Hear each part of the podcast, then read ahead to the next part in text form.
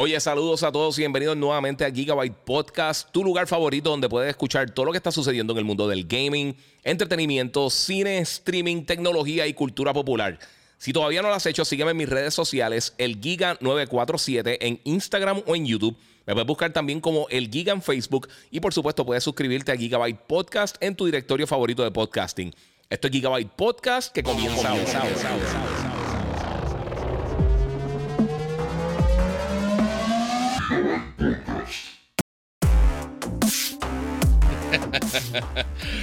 bueno, saludos Corillo, bienvenido aquí nuevamente a otro episodio de Gigabyte Podcast. Oye, hace tiempito no me conecto, he estado bien ocupado, un montón de cosas eh, familiares, un montón de cosas trabajo y de todo un poco, Corillo.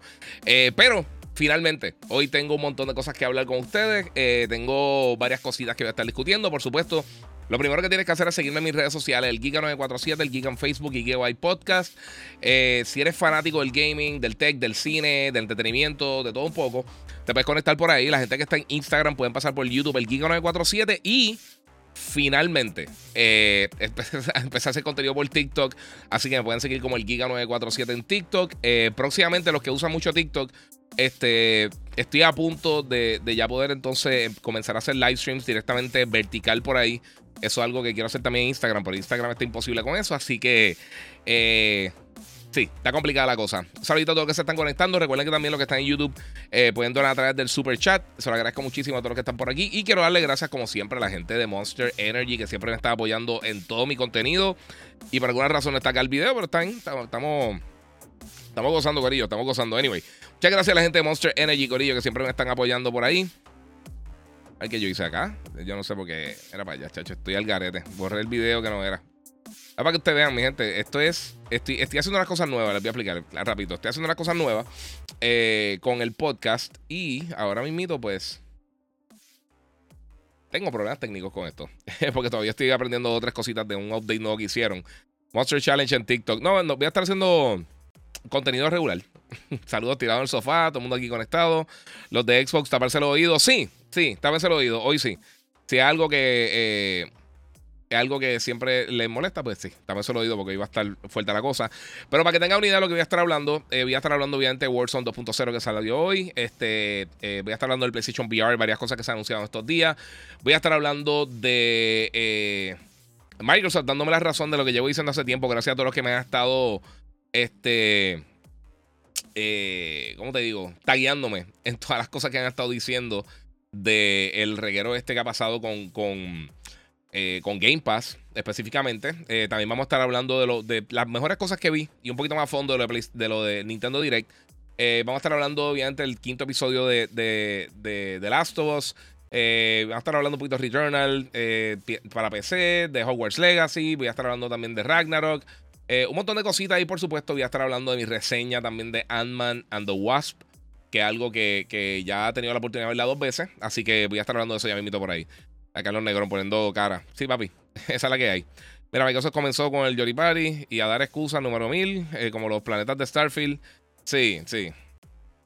Este. Y nada, mano. Mira, ahí saludito a Carlito que está por ahí. Sí, mano, vamos a estar hablando ya mismo de, de eso. Este, Carlito fue de las personas que estuvo allí Ahora se le fue la luz a Alex Camacho. Ok. Eh, fue la persona que estuvo en, la, en, en, en, la, en el VIP screening de, de Ant-Man and the Wasp. Eh, Yo te vi por ahí de lejito, no te pude ir a saludar, pero te vi de lejos. Este. Y yo tuve la oportunidad de verla anteriormente también, Quantum Mania. Y pues, vamos a hablarle eso rápido entonces. Vamos a, vamos a meterle a esto. Eh, mi gente. Como les mencioné, ya he tenido la oportunidad de ver dos veces Ant-Man and the Wasp Quantum Mania. Y una de las cosas que me, sorprendió mucho de, esta película es que. Eh, me dicen God of War, terminé eh, God of War Ragnarok, está brutal. Sí, bueno, está súper nítido. Anyway, ahora sí. Vamos a comenzar con el review de Ant-Man and the Wasp. Este, pues mira, Ant-Man and the Wasp Quantum Mania va a estar lanzando oficialmente mañana en cine. Hoy hubo una proyección de eh, una proyección especial para, para personas que podían comprar, comprar, creo que para las últimas dos tandas, para poder verla. Y entonces tuve la oportunidad de verla en una proyección de prensa la semana pasada. Iba a sacar la reseña, pero como iba a hacer el podcast, lo quería hacer por acá. Y también, pues, obviamente, está la gente de, de, Disney está oficiando esto. Pero este mi, ellos no tienen ningún tipo de input de lo que yo estoy diciendo. Y esta es la realidad. Y Carlitos, que estuve allí viendo la película también, puede, puede estar aquí conmigo. a mí me gustó mucho. A mí me gustó mucho la película. Tiene, a diferencia de las otras películas de Ant-Man, es mucho más épica. Aquí estamos viendo lo que son, este, obviamente, el Quantum Realm.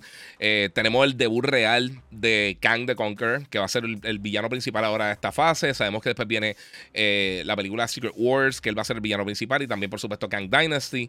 Y, bueno, a mí me gustó un montón, de verdad. Jonathan Major se la comió como Kang the Conquer, eh, obviamente también Scott Lang, eh, Hank Pym, este, Janet Van Dyne, Hope Van Dyne, todo el mundo de verdad hicieron papeles bien cool, modo que está bien bueno también el, el, la, eh, como lo presentaron. se ve medio raro, pero, pero está nítido el papel.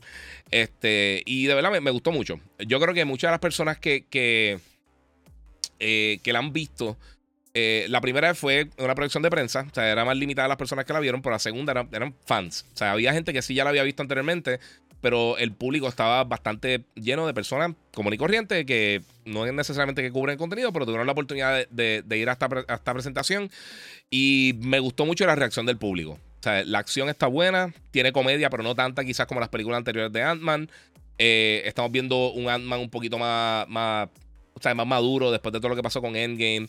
Eh, bueno, hasta un punto, pero sí, un poquito más maduro después de que vimos lo que pasó con Endgame y con Infinity War.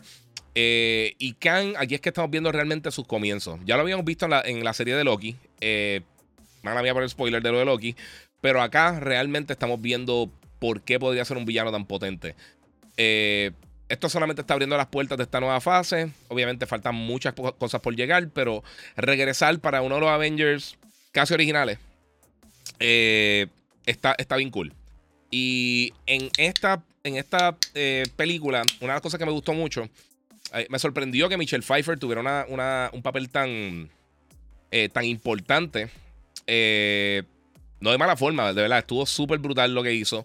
Me encantó tener a Michael Douglas un papel un poquito más, más, prominente. ya lo habíamos visto en el anterior, el anterior él hizo un par de cosas. Pero ahora realmente se siente como Hank Pym. Y la dinámica que tienen todos entre ellos está súper cool. Y Casey Lang también, la hija de, Scott Lang, también tiene un papel bien importante aquí y está súper cool. Ellos, ellos visitan el Quantum Realm. Sin irme spoilers, obviamente, estamos viendo esta área súper brutal para hacer un universo de sci-fi súper nítido. Eh, la acción está bien buena. Aquí están preguntando, no te preocupes, Time Production pregunta cuántas escenas post-credit tiene. Tiene dos escenas post-credit. Las dos son importantes. O sea, no, no. O sea, que a veces ponen una escena que simplemente un, un chistecito. Aquí no. Aquí las dos escenas tienen peso y son importantes para el futuro de, la franquicia de Marvel. Así que está. Bien duro. Está bien buena la, película. A mí me gustó un montón. Y de, esta. Después de Endgame, yo creo que es la película que más me ha gustado de Marvel. Eh, sé que todo el mundo está entre y dos con las cosas que han salido con las películas, pero la está bien, bien entretenida. Y se siente finalmente que se están moviendo las cosas y van a estar saliendo las cosas por ahí para abajo Ahora eh, es que se va a poner las cosas pesadas en, el MCU bien fuerte con, con, este nuevo villano. Así que Ant-Man and the Wasp eh, comienza mañana en cines, eh, oficialmente en Puerto Rico, en otros territorios empieza el viernes, pero tienen la oportunidad de verla. dura dos horas y pico más o menos, dos horas y cinco, dos horas y diez creo que son, si no me equivoco. Dos post-credit importantes. Y yo tuve la oportunidad de verla en una sala regular, con buen audio, y la vi también en IMAX 3D. El 3D pues está cool. Pero si la puedes ver en, un formato grande, una pantalla de estas, eh, en Puerto Rico como que las XC o IMAX, excelente. Así que, eh, sí, sin mucho detalle, sin mucho detalle para no spoiler. Sí, no, a mí me gusta, yo no doy spoilers. Pero verdad que estuvo bien, estuvo bien, bien entretenido, ¿verdad? Este, y es parte de, no sé. Yo creo que, que me hacía falta ver una. Esta película se siente como parte del MCU más que algunas de las otras que se sentían como bien apartadas del resto del universo. Aquí pues se siente un poquito más unida, eh, sin tener que, tener 200 cambios y 200 cosas que realmente no... no eh, o sea, a mí me gustó mucho eh, No Way Home y me gustó mucho Multiverse of Madness. y a mí me gustó Thor. Thor para mí estuvo entretenida. Pero esto y ahora Guardians of the Galaxy yo creo que es lo que, lo que van a darle el pie para esta nueva fase y estoy bien contento con lo enseñar. O sea que esto está súper cool, mi gente. Eh, bueno, Corillo, eh, preguntas. Eh, voy a estar cogiendo preguntas por aquí. La escena post-crédito vale la pena. Dice Ángel Dueño, sí, las dos. eso es lo que está mencionando. las escenas post-crédito no son. O sea, no son escenas de estas que son un vaciloncito y ya. O sea, tienen, tienen peso. O por lo menos te, te, dirigen a lo que puede estar pasando más adelante. Así que eso está súper cool. Este, mira, ambos sabemos que las películas de Marvel y Play. Y, Loco, cuando aprenda a hablar J. González, para hablar. No, loco. Eh, estás bien al garete. David, eh, eh, sí. ¿Sabes una cosa? Mira, loco, en verdad. Block. Bloqueado, loco. Chequeamos. Hablando estupideces. Anyway. pues mi gente, sí. Voy el sábado para IMAX, pero no especifica si la tienen 3D o regular. En Montelledra tenían la tanda 3D y regular separada. Eh. Lo que pasa es que, ok, Gilbert, la, tanda que yo vi, eh, como era una tanda solamente, era una proyección especial, era 3D. O sea que yo imagino que sí van a tener 3D ahí, pero no sé si. Porque hay muchas veces que ellos hacen eso, que tienen una tanda 3D y una tanda regular en IMAX. Eh, no he visto la cartelera, así que no, no sé. Eh, el, 3D realmente, pues, si lo ven en 3D está, está bien. Pero no es, no es como Avatar, que, que, es básicamente un requisito verla en 3D. aquí, pues, o sea, súper cool. O sea, es algo que está bien. No es nada del otro mundo. Este. Vamos a ver qué tengo por acá. Y como les dije, ese segmento fue auspiciado por, por eh, Ant-Man and the Wasp Quantum Mania, como les dije, en cines el, el 16 de. Espérate, 16. Sí, el 16 de febrero. Así que eso está súper cool, mi gente. Pero sí, eh, vaya a verla, está bien buena. Si te gustan las películas de acción, si te gustan las películas de sci-fi, eh, sale de lo que es el, el, el universo eh, que conocemos de Ant-Man, que en la Tierra, con, que son más películas de heist, de robo. Esto es mucho, eh, es, más, más enfocada en lo que tiene que ver con, con, con, el Quantum Realm específicamente, el multiverso, todo ese tipo de cosas. Eh, que hemos visto que poco a poco han estado tirando semillitas de, lo que podría ser más adelante el multiverso, los Quantum Realms, la, los, los alternate reality, todas estas cosas. Eso todo se toca aquí eh, comienza con todo eso y se ha estado tocando con Loki, con, con Multiverse of Madness, con Spider-Man y con muchas otras películas. Así que está súper cool. Eh, mi gente, bueno, vamos a continuar aquí hablando de varias cosas que están sucediendo en el mundo del gaming, como le mencioné ahorita. Eh, hoy hay un lanzamiento grande, no he tenido la oportunidad de jugarlo todavía, pero ya está disponible. son varios updates realmente. Por supuesto, estoy hablando de Call of Duty Modern Warfare 2, la versión 2.0, Warzone 2.0, la segunda temporada están disponibles ya eh, hice el download de esta mañana, creo que el primero eran 20 y pico de gigas. Luego eso tenía un montón de, de updates eh, pequeños, o algunos de 2 gigas, otros de un poquito más, ¿sabes? Por ahí para abajo, ¿sabes? Como que fueron poco a poco subiendo. Eh, y pues, esa, esa, es la situación con, con Warzone. Ya está disponible, lo pueden jugar. Tiene rank multiplayer, tiene Gunfight regresa, tiene el Gulag 1 vs 1 también, tiene nuevos mapas, tiene nuevos modos, tiene un montón de cositas, el Dome 6 contra 6. Eh, o sea, tiene, un montón de cosas realmente que le están añadiendo. O sea, no me recuerdo cómo se llama la isla como tal, tiene los Infected, pero la, tiene la islita nueva, el área está nueva, eh, que se ve bien cool, que tiene como, como, uno, como una estructura eh, como este... como, como Japón feudal y se ven súper cool. De verdad se ve bien nítido. Pero todavía no he tenido la oportunidad de jugarlo. Eso salió hoy. He estado preparando entre el podcast, haciendo 20 cosas y de verdad no he tenido break de jugarlo todavía. Así que lo jugaré y les diré entonces cuál va a ser mi, mis impresiones de Call of Duty Modern Warfare 2 y del segundo season, eh, que ya tiene el, el Battle Pass y tiene todas estas cosas. Así que eso viene por ahí bien nítido. Vamos a ver qué tengo por acá. Este, Alex Camacho, no sé qué está diciendo por acá. Sí, también Tito Monster dice que el catálogo de PlayStation Plus, eh, para los que no sepan, hoy la gente de, de PlayStation anunciaron unas cosas, no, no tenía el libreto, pero lo voy a decir rapidito. Este, eh, anunciaron juegos que van a estar llegando eh, para PlayStation Plus, los servicios extra y premium. específicamente, durante el mes de febrero, esto lo van a estar añadiendo ahora el 21, la semana que viene, el día antes de que lance el PlayStation VR 2. Entonces, entre los juegos que van a estar disponibles, incluidos con el servicio, va a estar Horizon Forbidden West que esto realmente, aunque se filtró en estos días, como quiera sigue siendo una sorpresa. The Quarry, que está súper nítido. Resident Evil eh, Biohazard, que es Resident Evil 7. Outriders, eh, Scarlet Nexus, que está cool. En Borderlands 3, que está súper nítido. Tekken 7. Ace Combat 7. Eh, Earth Defense Force 5. Oninaki, que está bien cool. Lost Fear. I Am Setsuna, o sea que tienes varios RPG ahí. The Forgotten City.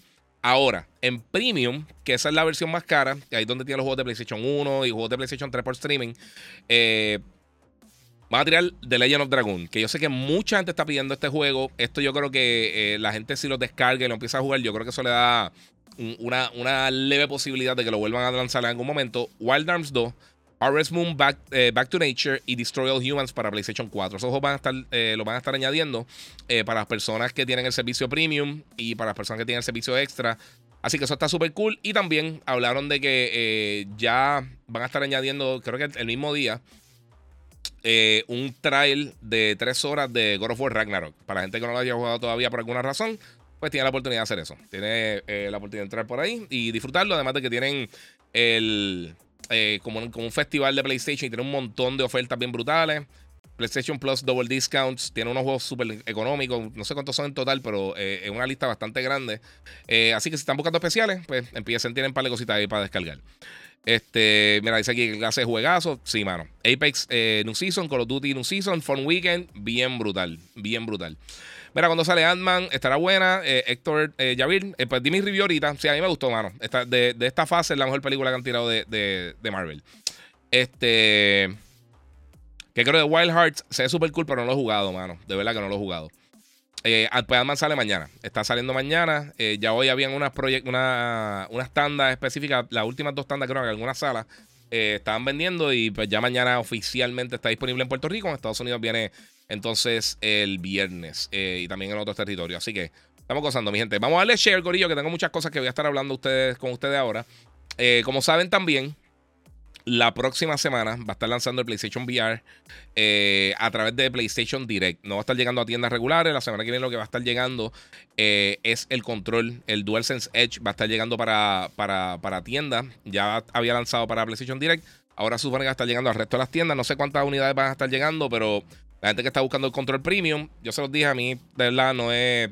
A mí nunca, nunca me interesado mucho esos controles, pero si hay algo que estás buscando, porque mucha gente me ha preguntado, pues entonces va a estar llegando la semana que viene. Eh, no, vale. Pero yo espero que pase lo mismo entonces con el VR. Se supone que entonces la semana, el mes de arriba, en algún momento en marzo, el PlayStation VR 2 lo van a tener en tiendas de manera regular. Se supone que me esté llegando antes. Eh, no, antes, pero eh, lo, compré. ahora el 22 cuando salga, pues me va a estar llegando quizá unos días después. Y voy a estar dándole mis impresiones. Ya yo lo probé, probé Horizon y probé el PlayStation VR 2. Me gustó mucho, pero quiero probar eh, Gran Turismo. Quiero probar el Horizon en casa, bien, eh, con, tiempo. y para gente que va a comprar el VR, una de las cosas bien cool que van a estar lanzando, que también anunciaron hoy, es que van a estar tirando el demo de Resident Evil Village en VR para PlayStation 5. Y este demo lo va a poder descargar el mismo día que lance el VR. Va a poder curarte ahí con eso. El juego se ve que va a ser un, un daña pantalones increíble. Eh, los que lo jugaron para mí, este es de los mejores Resident Evil que, hemos visto recientemente. Y a mí me encantó. A mí de la me gustó mucho, mucho, mucho. Y tener la oportunidad de jugarlo en Virtual Reality hecho de pie a cabeza, Con, con VR en mente, yo creo que va a funcionar súper cool. Vamos a probarlo, obviamente. Todavía no, no tengo la oportunidad de probarlo, pero se ve muy bien. De verdad que se ve muy bien. También el 21, el día antes del lanzamiento eh, de PlayStation VR, van a estar tirando la actualización gratuita de Gran Turismo 7, donde todo el juego, todos los modos, con la excepción de, de split screen, eh, se va a poder jugar con PlayStation VR. Así que eso está súper cool. Eh, yo estoy hasta tentado de comprarme un, guía para, hacer el setup completo. Eh, pero está súper nítido, mano. Y, he estado viendo. Eh, no sé si lo han visto, pero también la gente de PlayStation tiró un, teardown.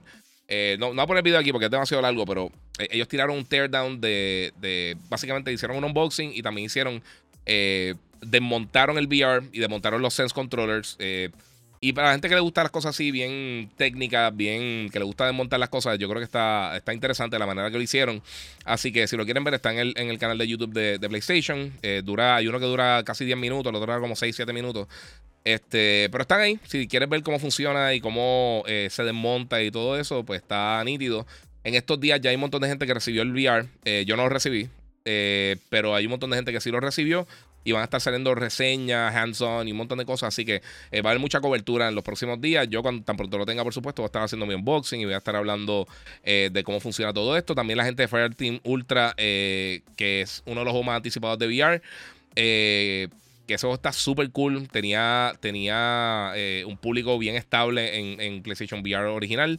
Y ahora se ve bien nítido. De verdad, el juego se ve bien bueno. De tipo, piensen en Rainbow Six Siege, eh, algo por esa línea, pues más o menos por ahí está eso. Bien, te recuerda que pueden eh, donar a través de Super Chat y también denle share a la gente que está en YouTube. Pueden pasar por ahí, los que están en Instagram. Pueden aplicar para YouTube para que esté al día de lo que está pasando por allá. Este, ya hablo de varias cositas. Vamos a ver qué más tengo por acá. Otra cosa que pasó esta semana, esto eh, pues no no realmente tiene que ver mucho con, ninguna de las plataformas específicas. Eh, pero sí salieron números de venta y PlayStation tuvo un aumento gigantesco. Ya oficialmente se acabó lo que es el, la, escasez de la disponibilidad de la consola. Ya los sitios que están haciendo tipo rifa para poder vender la consola ya pararon ese tipo de, práctica. Ahora es cómprelo y ya. Eh, a precio regular. Así que la gente que está buscando PlayStation mucho más fácil encontrarlo. El Xbox ya llevaba tiempito que se estaba consiguiendo bastante, bastante consistente hace, hace varios meses. Eh, o sea que las dos consolas ya van a estar disponibles eh, básicamente como quieras conseguirlas. Eh, obviamente como todo. O sea, no es que van a estar llegando 200 diarias, pero sí va a ser mucho más fácil conseguirla de lo que ha sido en los pasados dos años. Así que eso va a estar llegando por ahí. Pero salieron los números de venta. Y PlayStation, por lo menos en Europa, aumentó más de un 200% en venta. Eh, fue número uno en el MPD en, febrero también en, la región de, Norteamérica. Eh, y Microsoft, eh, Nintendo tuvo una baja pequeña, creo que fue menos de un, como un 3%, si no me equivoco. Estoy buscando acá la data, la tengo aquí. tuvo una reducción, pero Microsoft tuvo una reducción de, de año a año de casi 30%. o sea que no va bien la cosa, mi gente. Ya a eso vamos. Yo sé que iban a decir por aquí, porque había un par de gente diciendo que, veníamos a patear a Xbox. No es que vengo a patear a Xbox, es que ellos mismos se están pateando, mi gente. Este. Ah, mira, Leonardo Medina, ese, ese trailer de Guardians of the Galaxy me dejó llorando. Sí, estuvo, estuvo, estuvo bien bueno. Estoy loco por ver esa película también. Este. Sí, Vicente dice que no, no está enviando. Yo no sé por qué no está enviando las notificaciones. Tengo que chequear eso. Eh, pero mira, una de las cosas que, que, que yo llevo diciendo hace mucho tiempo. Y todo el mundo siempre dice lo mismo. Ya tengo un imbécil acá diciendo que, PlayStation y que me paga. PlayStation nunca, en ningún momento en mi vida, PlayStation me ha pagado ni un centavo. Este, hice una cosa para Sony antes de que llegara PlayStation a Puerto Rico y todo eso. Pero no, PlayStation nunca me ha pagado por absolutamente nada y no te pagan. Y sí, eh, eh, eh, hoy esto está auspiciado por, por Disney y Ant-Man. So, sí, eso hay que decirlo cuando está haciendo eso. Pero mi reseña es lo que yo digo. So, no. Vamos a ver. Mira, aquí me está. Jonathan dice porque, porque a nosotros no nos envían eh, el hardware de reseña eh, por la región. Y, eso lo he hablado muchísimo. Eh, la mayoría de las compañías es bien difícil para que nos envíen hardware. Porque lo que pasa es que nos tienen entre Latinoamérica y US. Pero usualmente nos posicionan en Latinoamérica. Y los presupuestos lo enfocan en los territorios más grandes lo que es este, eh, Brasil, México y otros territorios grandes. Y sinceramente, pues ellos dicen, mira, como las ventas de aquí se reflejan para US, pero entonces nos quieren, eh, nos tratan como Latinoamérica, es un dolor de cabeza brutal. Hoy, hoy, estaba hablando con la muchacha de Warner, eh, que no había llegado a Hogwarts a tiempo, por eso mismo, porque no, no, no tenían en la región que no era.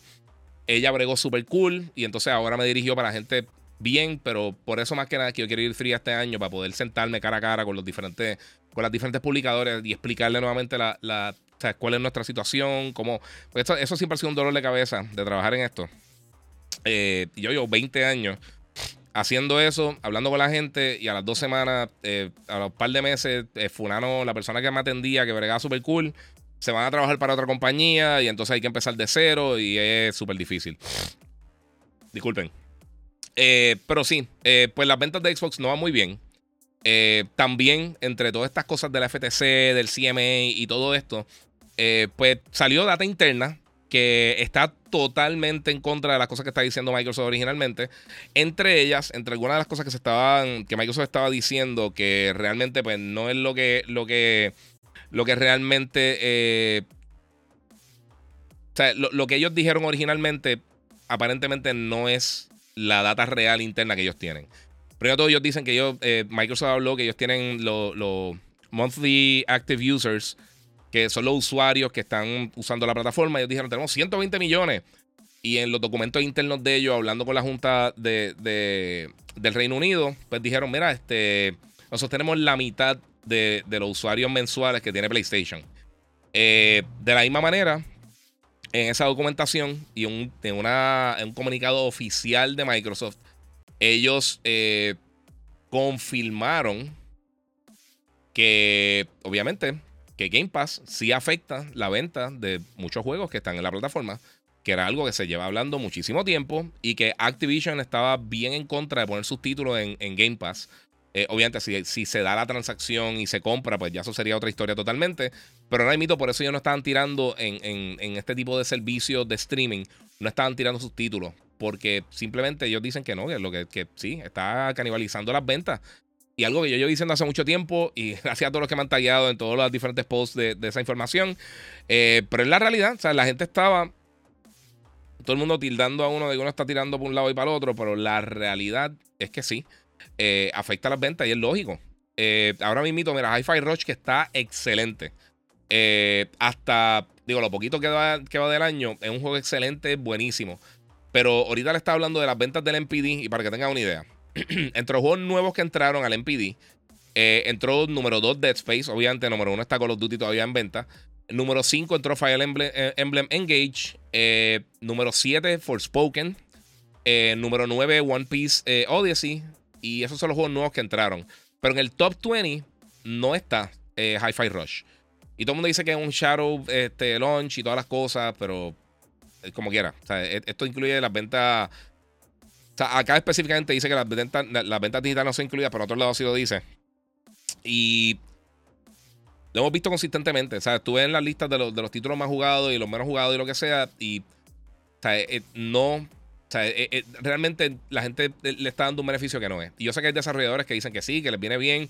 Yo creo que para desarrollar, desarrolladores indie que tienen juegos pequeños, yo creo que sí les brega. Pero para la gente común y corriente, para la masa que, que, de desarrolladores que hacen juegos eh, que no necesariamente son juegos pequeños indie, yo creo que sí les afecta un poco. y obviamente, o sea, si tiran un juego first party de cantazo, pues la gente no te lo va a comprar. lo vimos con el cine con cuando con, lo de la pandemia, cuando empezaron a tirar películas en streaming y simultáneamente en el cine que estaban afectando de manera bastante significativa el cine. Eh, vimos la demanda con Scarlett Johansson y todas estas cosas. Eh, eh, es algo que pasa. O sea, sí están comiéndose las ventas. ya anteriormente Phil Spencer había dicho que el crecimiento de Game Pass se detuvo. Ellos dicen que pues ya llegamos a la cantidad de personas que íbamos a llegar básicamente. Llegamos hasta, hasta un punto, la gente ya no se va a querer suscribir, porque ya la gente que se quería suscribir se suscribió y están ahí. Eh, o sea que, ¿qué sucede? Ahora mismo no hemos escuchado todavía nada de, la, de, la, presentación de Starfield. Y yo pensé que ya iban a hablar algo de eso. Eh, hay que ver, hay que ver. Sinceramente, yo eh, ahora mismo el PlayStation ya está casi 10, 11 millones de unidades por encima de, de Xbox. Eh, yo sé que las ventas no son todos, pero, ¿sabes? Ahora mismo no, no, ¿sabes? ¿Qué están haciendo? ¿Sabes? ¿Cuál es, cuál, es, cuál, es, ¿Cuál es la estrategia? O sea, yo no entiendo la estrategia. Si se da lo de Activision Blizzard, eh, que, que, sí queda una posibilidad que se dé. O sea, no es que es imposible, no es que está muerto por completo, pero está difícil. Si se da, ok, pues tienes Call of Duty, pero vamos a suponer que se diera con, las concesiones de los 10 años en, las otras plataformas. Eh, la marca aguanta 10 años y no me hablen del dinero de Microsoft porque eso no es la, eso no es la realidad.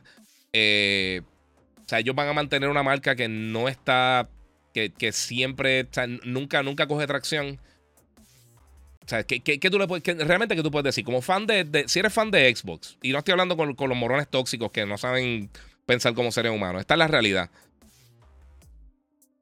no han controlado de una manera consistente los lanzamientos por más de una década. O sea, han sido bien inconsistentes en cuanto a calidad, el timing y básicamente sabemos que todo lo que anunciaron para el, para el Series hasta el momento casi no ha salido nada. O sea, hemos tenido bien poquitos lanzamientos. de todos los juegos que prometieron. No tenemos updates de muchos de ellos hace mucho tiempo. Hay rumores de que eh, creo que era. Creo que Fable ya está en una etapa media playable. Quién sabe si esto es real o no. Vamos a ver qué sucede. Y que esté playable. De ahí a que lance, es otra historia totalmente. Así que todo el mundo asume. Porque eh, esta es la cosa. Yo siempre veo todas las diferentes conversaciones y veo todo este. Toda esta. esta eh, que siempre se montan en tribuna y, salen palabritas mágicas, que empiezan a decir cosas, que empieza a repetir todo el mundo por ahí como el papagayo. Y una de las cosas que estoy escuchando, que sé que alguien lo va a decir en algún momento, es que, ah, que la prensa quiere que Xbox muera. Que es la cosa más estúpida que yo he escuchado en mi vida. Yo también soy fan de Xbox, pero tienen que dar algo. O sea, si tú eres fan de. Yo no entiendo cómo los fans reales de Xbox no están molestos con el desempeño. O sea, con, con el contenido que no te están brindando con las promesas falsas constantes que están haciendo, con los números falsos que están tirando, porque no tiran los números completos, o sea, los, números son totalmente irrelevantes. Eh, o sea, si tú, no, si tú me dices, hemos vendido 10% más que el año pasado, pero si no sabes cuánto vendió el año pasado, no vale de nada los números. Y es un problema de verdad. O sea, y yo no entiendo cómo la gente sigue defendiendo cuando las cosas están saliendo a la loco. ¿Sabe? Todo. Que, entonces, tú te pones a ver desde, desde que lanzó Xbox en el 2001, internamente, la única franquicia exitosa que ellos han creado es Forza. Ellos compraron Halo, ya se estaba, ya se estaba creando por Bungie para, para Mac. Ellos, Gears of War lo estaba haciendo Epic, y entonces ellos pues, hicieron el partnership y todas las cosas. Fable lo estaba haciendo Lionhead Studios, y etcétera, etcétera, etcétera. Y después de las adquisiciones, todo ha caído. Mira, aquí está diciendo que eh, creo que Nintendo bajó un 11% y Xbox un 38%. Algo, eh, sí, yo creo que por esa línea por ahí, Patricio. Eso era más o menos lo que está pasando por ahí. Eh, pero, mano, la realidad es que, o sea, estamos viendo todo eso, todo todos esos problemas. Estamos viendo que nos dicen una cosa y al otro día nos dicen otra. mira, aquí está diciendo algo. Mira, perfecto. Mira, yo creo que la data que reveló Xbox habla sobre que si Game Pass ayuda por el gancho del juego indie y que se puede probar y vender DLC, expansiones, packs, pero no funciona para juegos AAA. No, supuesto, pues es que eso es lo que estado diciendo este, todo el mundo. Eso es lo que todo, todos los CEOs de todas las compañías, este, este tipo, el de, se olvidó el nombre, el de, el de Take Two lo dijo, eh, PlayStation lo ha dicho y muchas otras compañías lo han dicho que no vale la pena. Mira Nintendo. O sea, e, entre toda esta data y la investigación que se hizo, se hizo una investigación aparte, no recuerdo cuál fue la, la compañía que hizo la investigación, pero estaban hablando de que de todos los servicios, ahora hay mito de, juegos de streaming, el más exitoso en cuanto a funcionar con el, con el modelo de negocio de cada una de las compañías es el de Nintendo. Eh, porque fomenta las ventas dentro de su plataforma. Y está dentro de su plan de negocio. ¿Cuál es el plan de negocio de Xbox? Quién sabe. Pero la realidad es que nunca han estado así. Mira, los haters están del cara. Sí, mano, eh, eh, esa es la cosa, mano. O sea, ¿estoy diciendo la verdad o no estoy diciendo la verdad? O sea, Microsoft está haciendo algo de eso. Mira, Ángel Dueño dice: Giga, este, Microsoft hizo un comunicado hoy aclarando ese comentario de Game Pass. Los developers están contentos con Game Pass. No. Si tú lees bien el comentario, y ese es el punto. Estoy buscando el comentario ahora, el comunicado que lanzó Microsoft y lo que dijo exactamente. Porque ellos, nuevamente, no es lo que están diciendo. Y te voy a leer exactamente eh, el post de ellos. Esto fue con, con Kotaku que ellos le, escribieron, le enviaron el statement. Xbox Game Pass ofrece a los gamers y a creadores de juegos más opciones y oportunidades, eh, como, ellos este, como ellos descubren, eh, eh, experience, ellos experimentan y, distribuyen su juego. Para gamers, esto significa proveer otra opción para que ellos descubran juegos y jueguen con amigos este, a un gran valor.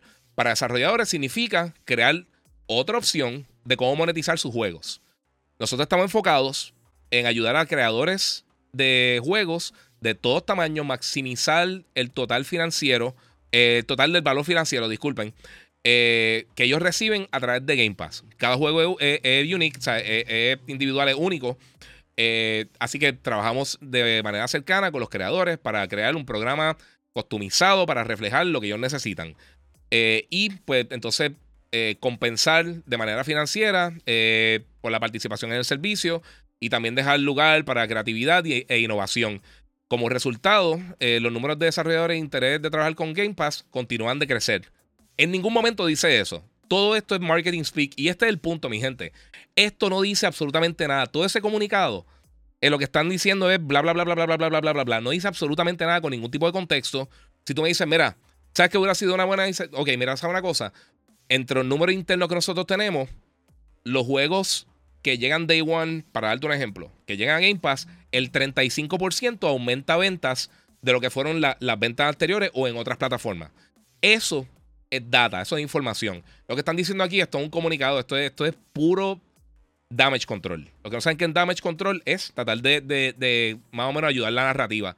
Eso es exactamente lo que dijo Microsoft en el comunicado. No es lo que yo estoy diciendo, no es mi, no es mi opinión, no es absolutamente nada. Si tú le sacas carne a lo que ellos están diciendo ahí, eh, no sé, mano. No sé, no sé qué decirte, Ángel. Pero eh, no es que no es así. Eh, mira, aquí, vaya juegazo que va a poner PlayStation Plus este mes. vaya que mejor que Game Pass. No es tampoco, o sea, no es decir eso, pero hay que estar claro con lo que es una cosa o la otra. Y no estoy diciendo que Game Pass sea una basura ni nada por el estilo, pero sí en los juegos, por ejemplo, los juegos que si va a tener un juego Day One o un juego grande, te va a dañar las ventas. O sea, te, va a afectar las ventas porque no hay otra forma de verlo. Eh, no sé. ¿Qué te parece Atomic Hearts? Estoy loco por jugarlo, mano. Lo pedí, no me ha llegado todavía. El último informe de Microsoft, Game Pass creció en usuario, eh, no se ha detenido, dice Ángel Dueño. Eso fue lo que ellos dijeron, pero ellos no dijeron números. Y no ha crecido porque los números oficiales que están presentando a las juntas reglamentarias disminuyeron en venta, en, en, en números, o sea, no es que disminuyeron el número de usuarios, pero no hay crecimiento. Esa es la cosa. Miente, las cosas que ellos te están diciendo públicamente, las que estás viendo en las diferentes páginas de gaming y todo eso, versus lo que sale en la documentación oficial de la data real que ellos tienen que dar para este tipo de, muchas de ellas están redactadas, los porcentajes y todas esas cosas, es totalmente diferente. Te dicen una cosa, pero el otro día te dicen la otra. Phil Spencer dijo hace año y pico, creo que fue hace un año, si no me equivoco. Ah, que beneficia siempre, eh, aumenta las ventas inmediatamente que salen los juegos. Cuando la información como tal que ellos dicen porque eso fue lo que ellos contestaron cuando todo el mundo empezó a salir con la noticia. Pero ellos admitieron, dijeron, mira, que este, sometió un eh, análisis interno de ellos que enseñó un porcentaje de, eh, un, decline, básicamente una baja, en base de juego los primeros 12 meses eh, después de que añaden el juego a Game Pass. O sea que los primeros 12 meses desde que el juego está en Game Pass, las ventas disminuyen del juego. Eso no es bueno para nadie. Eh, ¿Qué es lo otro que dice por acá? Disculpen, se me fue. Vamos a ver qué dice por acá. Entonces, Phil Spencer dice lo mismo. Lo otro, dice, ah, que eso lleva más ventas del juego. ¿Cómo, ¿Cómo, tú te están contradiciendo así? Con los mismos estudios internos de Microsoft. Esto no son cosas que se inventaron alguien. Esto es literalmente, está en el, en el, el contenido oficial. También Activision había mostrado en este mismo reporte, Microsoft dice que algunos publishers no estaban, o sea, algunas publicadoras no estaban eh, de acuerdo, no estaban... Eh, cómodos con incluirse un juego en servicios de suscripción eh, porque podía severamente canibalizar las ventas de los juegos, lo que dicen buy to play, que es la gente que compra los juegos para jugarlo, disfrutarse y todo eso, eh, especialmente lo que son los lanzamientos nuevos. Esto es exactamente lo que dice la documentación de Microsoft que presentaron como evidencia con todas las investigaciones que han hecho. Esto específicamente creo que fue con el, con el CMA en, en el Reino Unido. Eso es lo que están diciendo ellos, mi gente. E, ese es el punto. O sea, el, lo otro que dijeron atrás es damage control. Y te lo puedo leer nuevamente. No tiene ningún tipo de contexto. No tiene nada oficial. Es como los políticos. Dicen, sí, sí, la gente está en contenta conmigo. Y, no, y ustedes pierden por 6 millones de votos. Eh, Giga, dime la verdad. Eh, maybe Game Pass no funciona para algunos juegos, pero eh, que se afectan por otros juegos. Eh, le conviene el gancho por venta. Pero sí, eso, ok, Mira, está acá que tú te, te mates haciendo un juego durante años para que lo pongas a un servicio eh, que por mucho menos de lo que costó hacerlo, los jugadores tengan acceso tan fácil. Sí, entonces mucha gente también lo está eh, tirando a peso. O sea, mucha gente estaba con, el, con el eh, cogiendo Game Pass por un dólar. O sea, donde de, esa ganancia tiene que salir de algún sitio. Y no importa el dinero que tenga Microsoft, los accionistas no quieren estar regalando dinero y regalando dinero a una división que históricamente ha perdido dinero todo el tiempo ¿sabes? Difícil. Mira, por eso la, industria sigue, no siguió con ese tipo de formato porque prácticamente está regalando el producto, dice Miguel Maldonado. Exacto. Yo vi una noticia que comentaba que PlayStation había vendido 6 eh, mil millones de juegos. Está a punto de vender 6 mil millones de juegos en total en, toda su plataforma. Eres campeón de los juegos, dice María. Eh, ¿Cómo está María? Un besote.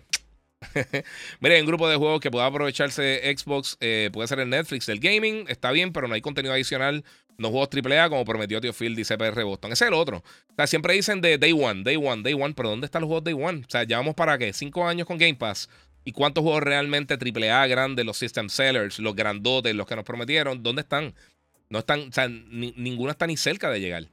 Eh, mira, Jonathan Rich dice: Yo soy fan de Xbox y me encanta Game Pass, pero eh, siempre dije que la marca tiene que cambiar sí, radicalmente, sí. Tiene que cambiar la, la defensa, mano.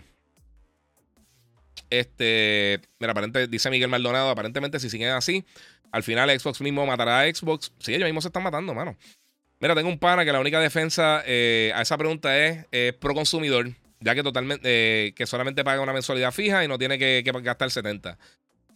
Oye, y es una buena opción, y lo he dicho un millón de veces, pero simplemente taparte, taparte los ojos y ponerte gringo y decir que no afecta las ventas de juegos cuando están saliendo Day One, critican por qué PlayStation no tiene juegos Day One, cuando Nintendo tampoco los tiene.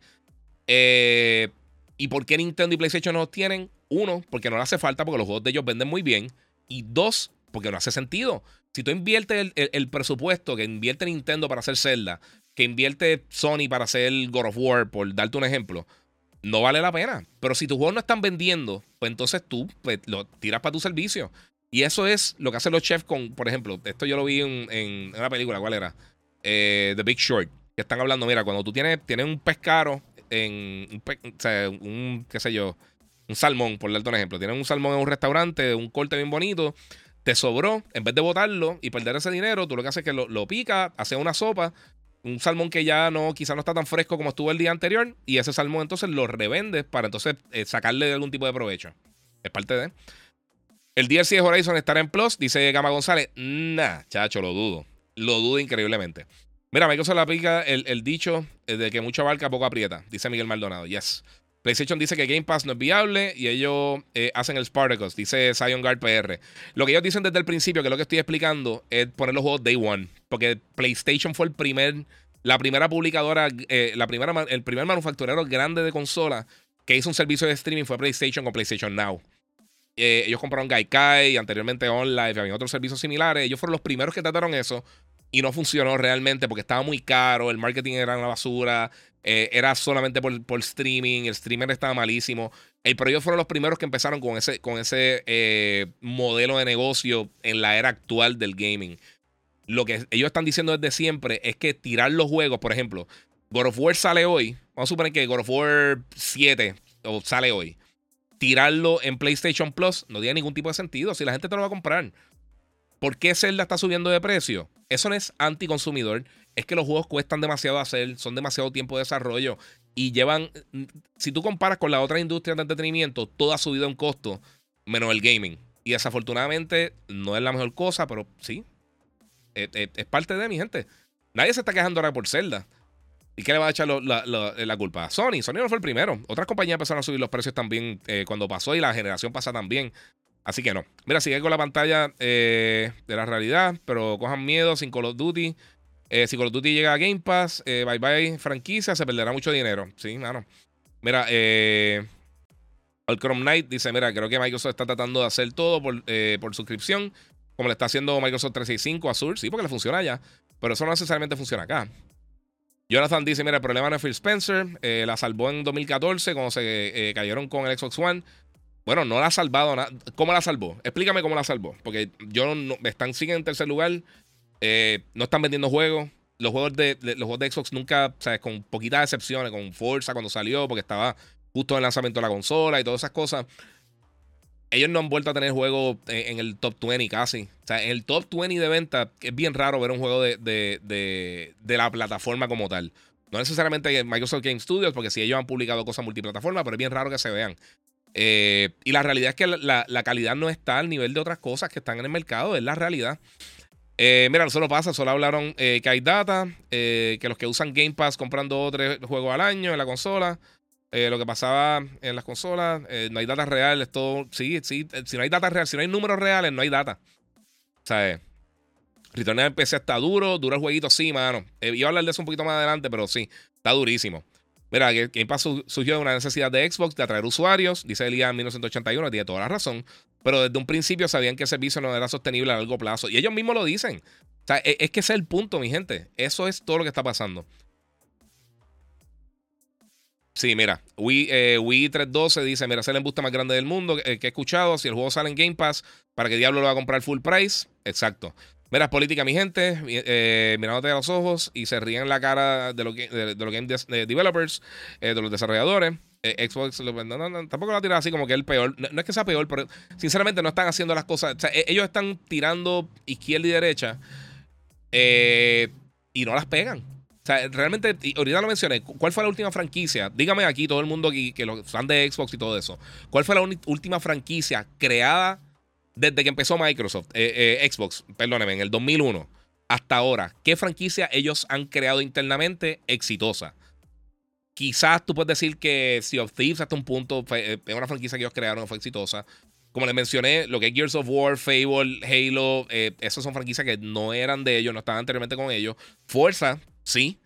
y sí han tenido exclusividad con cosas como Ori, que son una belleza. Hi-Fi Rush ahora mismo está excelente. Eh, y sí han tenido tres cositas, pero ¿qué franquicia ellos han creado para poder combatir todas las franquicias que ha creado Nintendo? Que, yo siempre me quedé de Nintendo de eso. Que por mucho tiempo ellos no creaban nada. Desde Pikmin, ellos tuvieron un, bache de casi 10, 12 años que, no crearon nada nuevo. O sea, se habían quedado simplemente con la franquicia que tenían. Eh, hasta que entonces salió Splatoon y salieron eh, dos, eh, creo que, bueno, Smash Bros. no, Smash te había salido, pero tiraron como una o dos franquicias más que, le ayudó un poquito a hacer eso. Pero fuera de toda esa situación, de verdad, ¿qué ha pasado? O sea, y yo no quiero estar todo el podcast hablando de esto, pero es que, o sea, veo a la gente y, veo cómo hacen estas cosas y, no, no entiendo. Mira, eso necesita meter billetes a sus estudios internos para brindar juegos exclusivos eh, para que se diferencie de la competencia. Necesitan más juegos, eh, vende consolas con eh, vende consolas como los que tienen Nintendo y Sony, sí. este es el punto. Ellos están, eh, la estrategia de, ella, de ellos con todo esto de la compra de Activision Blizzard es verse como el pequeño. Ellos tienen, ellos pueden comprar, a, en teoría, a PlayStation y a Nintendo 40 veces cada y, y no se quedan sin dinero. A las dos compañías. Ellos pueden comprar toda la industria del gaming si ellos quisieran. Tienen el dinero para hacerlo. Si ellos pudieran y si ellos quisieran. Pero eso no importa. Tienen más estudios que PlayStation y que, y que Nintendo. Tienen más dinero. ¿Qué está pasando? ¿Por, porque, ¿Dónde está el output? Ellos tienen un montón de franquicias. ¿Dónde está Banjo? ¿Dónde está Conquer? ¿Dónde está Crimson Skies? ¿Dónde está Mega Assault? ¿Dónde está Perfect Dark? Que sabemos que vienen eventualmente en algún momento si es que sale. Eh, ¿Dónde está Killer Instinct? ¿Dónde están todas estas franquicias que ellos tenían? ¿Dónde está eso? O sea, ellos tenían toda esta franquicia. Jade Empire, que, estuvo excelente. Aunque eso no fue eso, eso fue BioWare, hermana mía. Eso no. Eh, fue exclusivo de ellos, pero no fue de ellos, pero estuvo buenísima. Ellos tuvieron toda esta franquicia interna, todos estos desarrolladores internos buenos que ellos tienen y no están haciendo nada. O sea, ¿dónde están los productos? Lo único que, ha funcionado de todas las adquisiciones que ellos han tenido es Mojang, porque los dejaron tranquilos. Con, con, con, Minecraft. Porque Minecraft ya era un titán, ya habían 300, 400 millones, no recuerdo cuánto es el número exacto, cuando compraron a Mojang, ya, ya el juego tenía 300 millones de personas. O sea, eso es imposible embarrarlo. Eso tú los dejas ahí, ya. Tú, mira, los dejas aparte, jueguen, sigan con lo suyo. Pero, Rare, ¿qué ha pasado con Rare? Nada. Ahora la gente está roncando con, con, con, con GoldenEye. ¿Dónde está GoldenEye? Nadie está jugando GoldenEye. Y yo lo mencioné antes de que saliera. Primero todo, si hubiera tenido online en Xbox, pues mira, quizás, quizás ahí hacemos algo. Pero estamos hablando de un juego que la nostalgia nubla realmente lo bueno que era. Ahora mismo yo estoy jugando Metroid Prime. Metroid Prime ha sido el palo. Hicieron. Yo estoy sorprendido porque usualmente Nintendo son medios vagos haciendo, haciendo estos remasters y estos remakes. Y, le metieron cariño. El control está buenísimo, visualmente se ve súper bien. Y voy a estar hablando de eso un poquito más adelante, pero eh, es, así es como Nintendo debería hacer otro, otro, otros remasters y otros remakes porque les quedó brutal. Pero anyway, vamos a pasar la página rapidito. Eh, mira, tío Phil eh, está lo loco eh, con la industria en serio. Por eso yo dejé de, pagar el Game Pass hace cinco meses. Yo también lo dejé de pagar, hermano. pues es que, ¿qué está pasando? ¿Sabes? Mira, PlayStation sigue tradicional con los juegos. Primero el box office y luego el servicio similar a Disney. Ajá. Mira, para que sirve desarrollar un juego por año, como se supone fue Halo. Infinite, que era 4A, eh, y mira lo que pasó. Eh, ¿Qué piensan hacer a lo largo, a largo plazo? Tener el dinero del mundo, esa, eh, esa es la única lógica. Dice Denis Duarte. Eso mismo, mano. Mira, la, lógica lo que dice eh, no es lo mismo sacarle ganancias por unidades vendidas a 70 dólares que, regalar, que regalarlo por 15 o 20 dólares mensuales. Exacto. Y que quizá la gente no le interesa, no lo va a jugar. Eh, mira, nuestros fans de X sigan aplaudiendo eh, estas cosas de Microsoft, todo será igual. Moon, eso dice Moon. Ese siempre ha sido mi punto. Yo, yo quiero. Mira, yo soy fan del cine, televisión, pop culture, juegos, todas estas cosas. Como la mayoría de ustedes o como todos ustedes. Yo nunca quiero que nada sea malo. Yo nunca quiero ir al cine a verlo y decir, ah, es una basura. Yo nunca quiero ver una serie de televisión y decir, ah, es una basura. Yo nunca quiero coger un juego y empezar a jugar y decir, diablo, este juego está fatal. Nunca quiero decir eso. A mí, mira, ahora mismo, voy a poner el ejemplo de Last of Us. La serie está impresionante. Está matando alrededor del mundo. Está, es uno de los mejores éxitos que ha tenido HBO en los últimos 10, 15 años. ¿Sabe una cosa? Yo pregunté en mis redes. Yo dije, ¿ustedes creen que va a salir una serie mejor que The Last of Us este año? Simplemente por curiosidad. La mayoría de la gente me puso que no. Yo espero que sí. Yo quiero ver algo mejor que The Last of Us. The Last of Us está impresionante. Pero ¿por qué tú no quieres ver algo mejor? No te estanques lo que ya viste. Si God of War es mi juego favorito de, los últimos par de años, Horizon o Gozo Tsushima o, o qué sé yo, si para ti fue Elden Ring o cualquier cosa, tú no quieres ver algo mejor que eso. Yo entiendo cuál es el miedo de, la cosa que me gusta. Yo no quiero que nadie lo, que nada lo supere, no, que lo supere, que sigan saliendo cosas por ahí. Mira, acá dice eh, Matsu Hanma, dice, mira, los juegos de PlayStation Premium este mes son una bomba. Le dieron Dragon por fin, papi, mucha gente, eso lo menciono ahorita. Ese es de los juegos que más me mencionan, mano. Eh, mira, Gin Tonic, eh, Guía, quiero el, Edge ya. Se supone que la semana que viene posiblemente esté llegando a tienda. Si alguien que está trabajando acá en las tiendas de Puerto Rico me puede confirmar si le va a estar llegando la semana que viene para decirle a los muchachos que estén pendientes, excelente. Eh, mira, Giga, siento que la historia cambia, dependiendo de qué casa escogen en Hogwarts Legacy. Hay algunos cambios, sí. Ah, yo, yo estoy en Ravenclaw, por si acaso, para los que me, me, han preguntado y se me olvidó decirle. mira, pregunta: mejor juego de cada consola sin tener que explicar ni pensarlo. tanto consola de Play 1, 2, 3, 4, 5, 1, 2, 3, 4, Nintendo, Xbox. Eh, te voy a decir de plataforma, eh, lo más rápido que pueda. De Nintendo, yo creo que los dos mejores juegos que ellos han lanzado para mí son Wind Waker y Metroid Prime. Son los dos juegos favoritos míos de Nintendo. No es que los otros juegos son una basura, esos dos juegos están impresionantes. De PlayStation, eh, yo diría que The Last of Us 2 y God of War, Ragnarok. Yo creo que son dos de los mejores juegos que ellos han lanzado en toda su historia.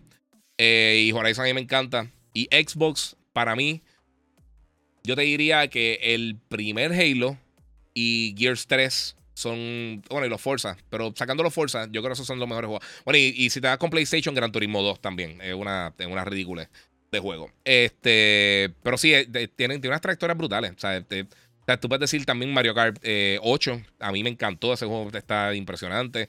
Yo no soy fan de, de, de los Smash Brothers. Porque no me gusta ese estilo de juego de pelea. Pero esos juegos son virtualmente perfectos.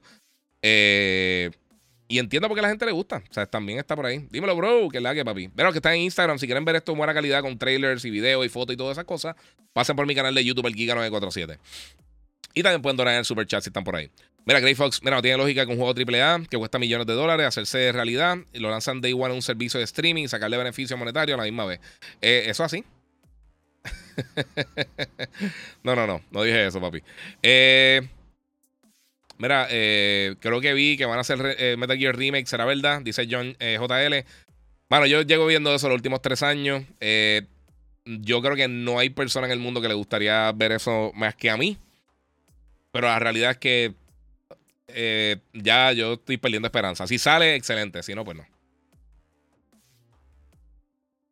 Mira, yo soy testigo y dice Giga, mencionaste que, que Sony fue el primero que subió los precios de los juegos y no es así. No, yo dije que no subió. Lo dije al principio, pero sí, eh, no fueron el primero. No sé si fue Take Two o. No recuerdo quién fue que subió, pero alguien lo subió antes que ellos. Pero obviamente a todo el mundo le gusta la estupidez de, de estos son los anti sí. Mire, yo creo que mi opinión es que, es que la compra no se dará para mí, dice Cristian Negrón. Sí, yo veo muchas barreras para la compra. Y eventualmente eh, se vuelve más dolor de cabeza que una ventaja. Porque si tienen que hacer todas esas concesiones, entonces no va a tener, no va a tener propósito hacerlo. Mira, te quedas te queda haciendo el doblaje de Broly en, Dragon Ball Super. Eh, yo no hice Broly, yo era. Eh, el personaje mío no existe ya. Eh, era el segunda mano de, King Bellita. Y se fue por ahí. Oye, aquí el Capcom Cop estarán, está súper activo y hay muchos comebacks. No lo he visto, mano. He tenido break, pero sí, es verdad. Mira, Ron dice: así funciona la inflación. Mientras la gente consume, suben y suben y siguen subiendo. Y vendiendo sin, sin, sin, sin quejas, van subiendo, así subiendo, esa economía 101. Y tienes toda la razón, sí. Ah, vamos para ahí. vamos por acá. Mira, hasta el director de Microsoft dice que comprar Activision es una mala idea. Sí, te digo, o sea, esto, esto está poniendo bien malo. Acá dice, mi diablo, Sea of Thieves es una obra de arte. Está nítido, pero no sé, no sé. Mira, acá dice Win, dice, mira, yo soy Sonyer, pero mi único motivo de haber comprado un Xbox ha sido por Forza, que están espectaculares. Y el nuevo, yo estoy loco por jugarlo y yo espero que Starfield esté súper cool. Eh, pero es parte de. Mira, la experiencia usando Xbox es que ellos suelen eh, crear franquicias de diferentes géneros de videojuegos. Of Thieves, Grounded, Stereo Play, eh, Zero Decay, Super Lucky Tale y otros más. Eh, ellos no crearon Super Lucky Tale, por si acaso. Ellos no crearon ese juego. Eso es. Eh, eso salió para, para. Eso está en otras plataformas. Eso no, es exclusivo de Xbox. pero todos hacen un montón de juegos de géneros diferentes de juegos. Todo el mundo asume que PlayStation, por ejemplo, porque Nintendo hace bastantes géneros también. Hacen cosas de deporte. Todo tiene un toquecito familiar, pero Nintendo hace de todo un poco también. Y PlayStation, todo el mundo dice, ah, siempre hacen lo mismo, pero no, ellos hacen un montón de juegos bien diferentes. Ellos tienen Dreams, ellos tienen MLB, ellos tienen Gran Turismo, ellos tienen, eh, sean buenos o no, porque ahí mencionaste para que tampoco no son muy buenos que digamos. Este, o sea, ellos han tirado que Killzone, ellos han tenido shooters de primera persona, ellos han tenido RPGs, ellos han tenido todo un poco. O sea, tuve el catálogo de Sony, ellos han hecho literalmente de todo un poco internamente. Eh, desde cosas como Moto, Twisted Metal, eh, Parapa de Rapper, IQ. O sea, tú puedes seguir por ahí para abajo buscando un sinnúmero de títulos de diferentes géneros, géneros que no existían. Eh, de todo un poco, realmente. Hay o sea, de todo. Survivor Horror. Ellos tienen la serie de Siren. Ellos han hecho un montón de cosas. So, no. Eh. A ver qué tengo por acá. Mira, tengo muchos compañeros de trabajo que tienen Xbox y me comentan que quieren un PS5. Eh, por estar estando con los títulos que salen de parte de Sony. Es parte de. Mira, ¿qué pasaría si Spyro 4 tuviese multiplayer? Eh, porque hay muchos minijuegos en la trilogía que valen la pena un, multiplayer. Pero hay que ver si la gente realmente lo, compraría. Ese, es el punto. Mira, Jisoo dice: Mira, es que se nota que la compra de Bethesda eh, y si hará Activision es porque no han podido hacer franquicia a nivel de Halo, Gears, Forza y se me ha obligado a comprar franquicias establecidas. Eso mismo así. Y, todo el comentario de, de si. Este. De que alguien puede crear un shooter que pueda tumbar a, Call of Duty. El shooter principal de la industria antes de Call of Duty era Halo. Y lo dejaron caer. Y no han vuelto a recuperarlo. Y básicamente no le están. Se, se ve algún tipo de esfuerzo para realmente mejorar Halo o cada juego ha ido empeorando. Y a mí me han gustado algunos de los juegos de 343 que mucha gente ha pateado. Yo les he reseñado súper bien. Puedes buscar mis reviews. Eh, los multiplayer yo pienso que se quedaron bien estáticos por un momento, pero a mí me están gustando las campañas. A mí me gustó Guardians, a mí me gustó el 5, DST estuvo súper cool y todas las cosas. Pero la realidad es que estaban buenos. Halo no era bueno. Halo era el tope realmente del género. Y del tope del género, ah, pues cool, no es suficiente. Eh, Vamos por acá, mira, eh, yo entierro a Halo después de ese último lanzamiento, no creo que las personas le, tengan confianza. No, mano.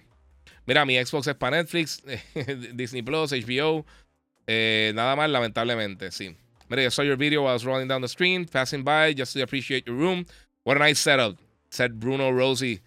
Hey, thanks, man. Uh, appreciate it. Uh, join the channel. Just uh, yeah, we do. Uh, we talk about games, movies, TVs, pop culture, the whole nine yards. So if you have any questions, just shoot me up. Thanks. Mira, Mario Kart Double Dash, el mejor Mario Kart. A mí Double Dash no me gustó.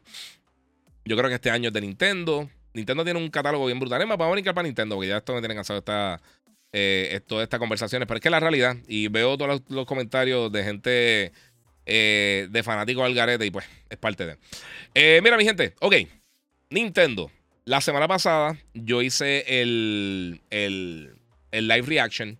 Ah, y no voy a poner video, voy a poner fotos porque esta gente demonetiza y bloquea los videos, hace un montón de cosas. Pero eh, eh, Nintendo tiró un Nintendo Direct y anunciaron un montón de títulos. Pero estos son, yo creo que los más importantes para mí, o los anuncios más importantes que tuvieron en, el Nintendo Direct. Eh, uno de ellos, por supuesto, fue Pikmin, que va a estar lanzando ahora para abril. Pikmin, yo sé que, no es la franquicia más grande que tiene Nintendo, pero sinceramente está nítida. A mí, a mí me gusta. Yo pienso que, es, es contenido bastante bueno. Eh, Pikmin 4 va a estar llegando ahora el 21 de julio. O sea que todavía le falta tiempito, pero va a estar saliendo esta primera mitad del año. Eh, y yo pienso que ahora con, con, el, con, el, con la base masiva de usuarios que tiene, que tiene el Switch, yo pienso que podría ser exitoso, de verdad. Más exitoso que otros juegos de Pikmin que hemos visto anteriormente. Disculpa, por supuesto. Siempre y cuando sean buenos. Es otra cosa. Carlos Rubén está diciendo para acá. Eh, ¿Qué opinas de los juegos de Nintendo que suban de precio? Ok. En el caso de Pikmin, Pikmin se va a mantener en 60 dólares. Eh, en el caso de Zelda, que voy a estar hablando de Zelda ya mismito, va a subir a 70 dólares. Ellos dijeron que de caso en caso van a estar poniendo los juegos en diferentes precios. Y eso lo hemos visto de parte de Sony, de parte de Microsoft, de parte de todas las compañías, dependiendo la escala del título, solamente qué tanto gastaron en el juego, qué posibilidad ellos le ven de poder venderle un precio más premium. O sea, yo creo que Pikmin, como le mencioné, es buenísimo, pero yo creo que tiene un mercado más limitado que Zelda, eh, o que Mario, o Mario Kart, o Smash. Pero la realidad es que el costo de, desarrollar los juegos es demasiado, mano. Es demasiado. Y no están generando la ganancia suficiente. Tú no puedes compararlo con Hollywood. Hollywood tiene, tiene 20 maneras diferentes de generar dinero con los contratos de, la, de, la, de, la, de los networks de televisión, de streaming, eh, la taquilla del cine, eh, ventas de DVD o digital, o sea, eh, venta de ya cuando sale la película en, formato digital, video on demand y 20 cosas más. Los juegos básicamente es venta. Y entonces venta de DLC, esas cosas, pero realmente no todos los juegos aguantan un ecosistema de tú comprar contenido adicional, que es la realidad. La era de PlayStation 3 y 360, todo el mundo se equivocó porque todo el mundo dice, ok, tenemos que hacer juego multiplayer. Y eso no funciona así. Y lo vimos que no funciona así porque vimos como todo el mundo se estaba escogotando con un montón de juegos que trataban de hacer 200 cosas diferentes con multiplayer y no funcionaba para nada. O sea, no tenía entonces la manera de tú poder subsistir eh, y poder, entonces, un juego que te sigue consumiendo dinero por, por mantener los servidores de X o Y títulos, tú no puedes, eh, o sea, no es algo viable realmente. Y por eso es que eh, muchas compañías dejaron de hacer títulos multiplayer para absolutamente todos los juegos. Si tiene sentido, lo hacen. Pero, por ejemplo, cuando God of War Judgment salió con, con multiplayer y, y XY juego salió con multiplayer, pues la gente quizá lo juega por, por curiosidad. Pero como funciona realmente el mercado es que el público sí juega títulos multiplayer, pero por un periodo no tan largo. La gente no está cinco años jugando un título multiplayer. O no está jugando 25 juegos simultáneos multiplayer. Quizá la gente juega 2, 3, 4, 5 juegos multiplayer y ahí se quedó. E, eso es básicamente lo que, lo que sucede. Eh, la gente juega Warzone, la gente juega Destiny, o la gente juega Counter-Strike, o la gente juega, qué sé yo, están jugando Genshin Impact, o están jugando Apex, o lo que estén jugando, o Fortnite, o cualquier cosa. Pero usualmente tú te quedas jugando ese juego que estás jugando con un montón de personas. Y de ahí entonces pasa. Mira, hay que sorprendió a Rare, tan buenos juegos que le sacaba Nintendo, dice Fernando Encarnación. Sí, mano. Pero si tú te das cuenta, y esto es algo que yo siempre he dicho de Rare, a mí, a mí Rare cuando Microsoft los compró, yo nunca entendí mucho la transacción, aunque adquirieron varias propiedades. Porque Rare, con la excepción de. de. de GoldenEye, eh, muchos de los juegos que ellos estaban lanzando eran clones de juegos de Nintendo. ellos, ellos, eh, ellos eran más. Yo lo sentía más como un support developer que cualquier otra cosa. Un saludito ahí a Fernando y al Corillo. Este. Pero yo lo sentía más como eso, como, como, como, como que estaban, o sea, cogían algo, algo que ya estaba establecido, entonces lo, manipulaban y, lo, y, lo, y creaban algo suyo, que está muy bien. Pero entonces tirarlo a decir, hagan algo. Eh, no necesariamente eso funciona todo el tiempo. Hay, muchos estudios que no son así. Y lo hemos visto también con, atletas que, que eh, estando con otro jugador son la, chacho, la, octava maravilla. Y entonces los ponen en un equipo solo y realmente no tienen quizás liderazgo, no tienen, necesitan que alguien lo, lo, lo, lo maneje en cuanto a en, el campo de juego. Son, son un montón de cosas. Puede que sea eso. Mira, supone que el 21 Microsoft tenga una, tendrá una audiencia para pelear la, de la, compra. Ahí se puede decidir la cosa, Giga. Eh, es verdad, el 21 ellos van a tener una vista eh, con el, creo que es con el CMA, si no me equivoco, eh, donde van a presentar su caso. Ah, no, no termina ahí. creo que termina en, a finales de abril, si no me equivoco, es que tienen la fecha límite. Esto es parte del proceso donde, donde van a estar entonces presentando su caso a ver qué sucede y es posible que también Sony vaya a testificar. Así que eso, o por lo menos a, comparecer, porque tienen una... Eh, estaba siguiente lo llamaron por ahí. Dice aquí Smoke, eh, lo pondría ahí también. Sí, Ghost también, obligado. Hogwarts Legacy, una obra de arte. Yo, yo estoy en Slytherin. Sí, eso está bestial. Era el video show papá Xbox Game Pass este año. Dice Jonathan Rich. Eh, sí, entiendo, creo que sí. estoy el 99% seguro que sí, que va para Game Pass también este año. Eh, recuérdate, eh, en el video show, eso es un caso particular y todo el mundo decía, ah, que PlayStation va a tirar todos los juegos para Game Pass. Entre otras las estupideces que dice la gente. Este, no, lo que pasa es que el contrato que tienen con las grandes ligas, eh, aparentemente para Sony poder mantener eh, la licencia de las grandes ligas, eh, tuvieron que tomar unas concesiones. Y entre ellas era poder publicarlo en Game Pass. pero PlayStation no lo publica en Game Pass, lo publica MLB directamente. Tienen una división en MLB, no me recuerdo cómo que se llama, pero ellos son los que publican el juego en, en Xbox. mira ese Paper Mario. Este, la puerta es brutal, pero también eh, Super Mario, el de Wii, a, mí me encantó. Ha hecho Paper Mario está durísimo. Eh, pero gusta esa transacción de Activision y Xbox es como la de Walmart cuando llegó a PR, eliminar la competencia, después suben los precios, eliminar la marca. Bueno, no, no lo había leído así tan en alta. los fanáticos de Star Wars necesitamos un juego así como el de Harry. Sí, tienes toda la razón. ¿Es cierto que el Zero Play o son solo rumores? Por, ahora son rumores. Hasta que no lo anuncien oficialmente son rumores. Bueno, mi gente, ok. Pues Nintendo también anunció otras cosas, además de, de eh, Pikmin. Este juego es de mis juegos favoritos de, de, eh, de Nintendo. Eh, de, las cosas más adictivas que yo he jugado en mi vida. Yo sé que quizá muchos de ustedes no lo han jugado, pero es Advance Wars. y yo estoy loco por jugar este juego. O sea, de todos los títulos que anunciaron en el en el Nintendo Direct. Este es uno de los que más me emociona. Este va a estar llegando el 21 de abril. Este es de los primeros que lanza. Eh, Advance Wars 1 unido Reboot, eh, Reboot Camp, que va a tener los dos juegos de la serie. Este es un juego turn-based como, eh, como Fire Emblem. Se ve súper simple, se ve bien kiddie, pero es bien profundo en cuanto a la estrategia. Es bien entretenido. A mí este juego me encanta. O sea, te digo, este es de mis juegos favoritos de Nintendo all time. Lo que es este y Profesor Layton son dos juegos que, yo sé que Layton no es, de, no es de ellos como tal, pero este es de los juegos que más me ha gustado así que han salido para, para plataformas portátiles de Nintendo y este yo estoy loco que salga. Todo está bien brutal. Este, y pues es parte de mi gente. Eso ahora mismito, eh, ese es de mis juegos más anticipados. Después de eso también, eh, obviamente la noticia grande que fue también otro Shadow Drop fue Metroid Prime 4. Eh, Metroid Prime 4 lo he estado jugando, lo compré el día que lo anunciaron. Eh, tenía el Switch descargado, me tuve que esperar un poquito, estaba desesperado. Pero, mano, tengo que decirle, y lo mencioné ahorita por encimita. Eh, mira, Nintendo. A veces cuando hacen los remakes, los remasters, quizás no le ponen tanto empeño y pues la experiencia no es la mejor del mundo. Con Metroid Prime se nota que sí, ellos, ellos trataron de hacer algo aquí bien, bien especial y lo hicieron. Este es de los mejores juegos de la historia, en mi opinión.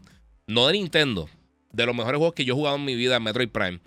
El primero. Y, mano, se siente igual de épico, igual de impresionante, igual de claustrofóbico, igual de. de, o sea, la atmósfera que tiene el juego es única. Eh, los que nunca lo han jugado, yo lo pondría. No, es tanto un shooter de primera persona como un juego de aventura de primera persona. Se parece más a Bioshock que a Call of Duty. Eh, si para que tenga más o menos un paralelo ahí, o Halo, lo que sea.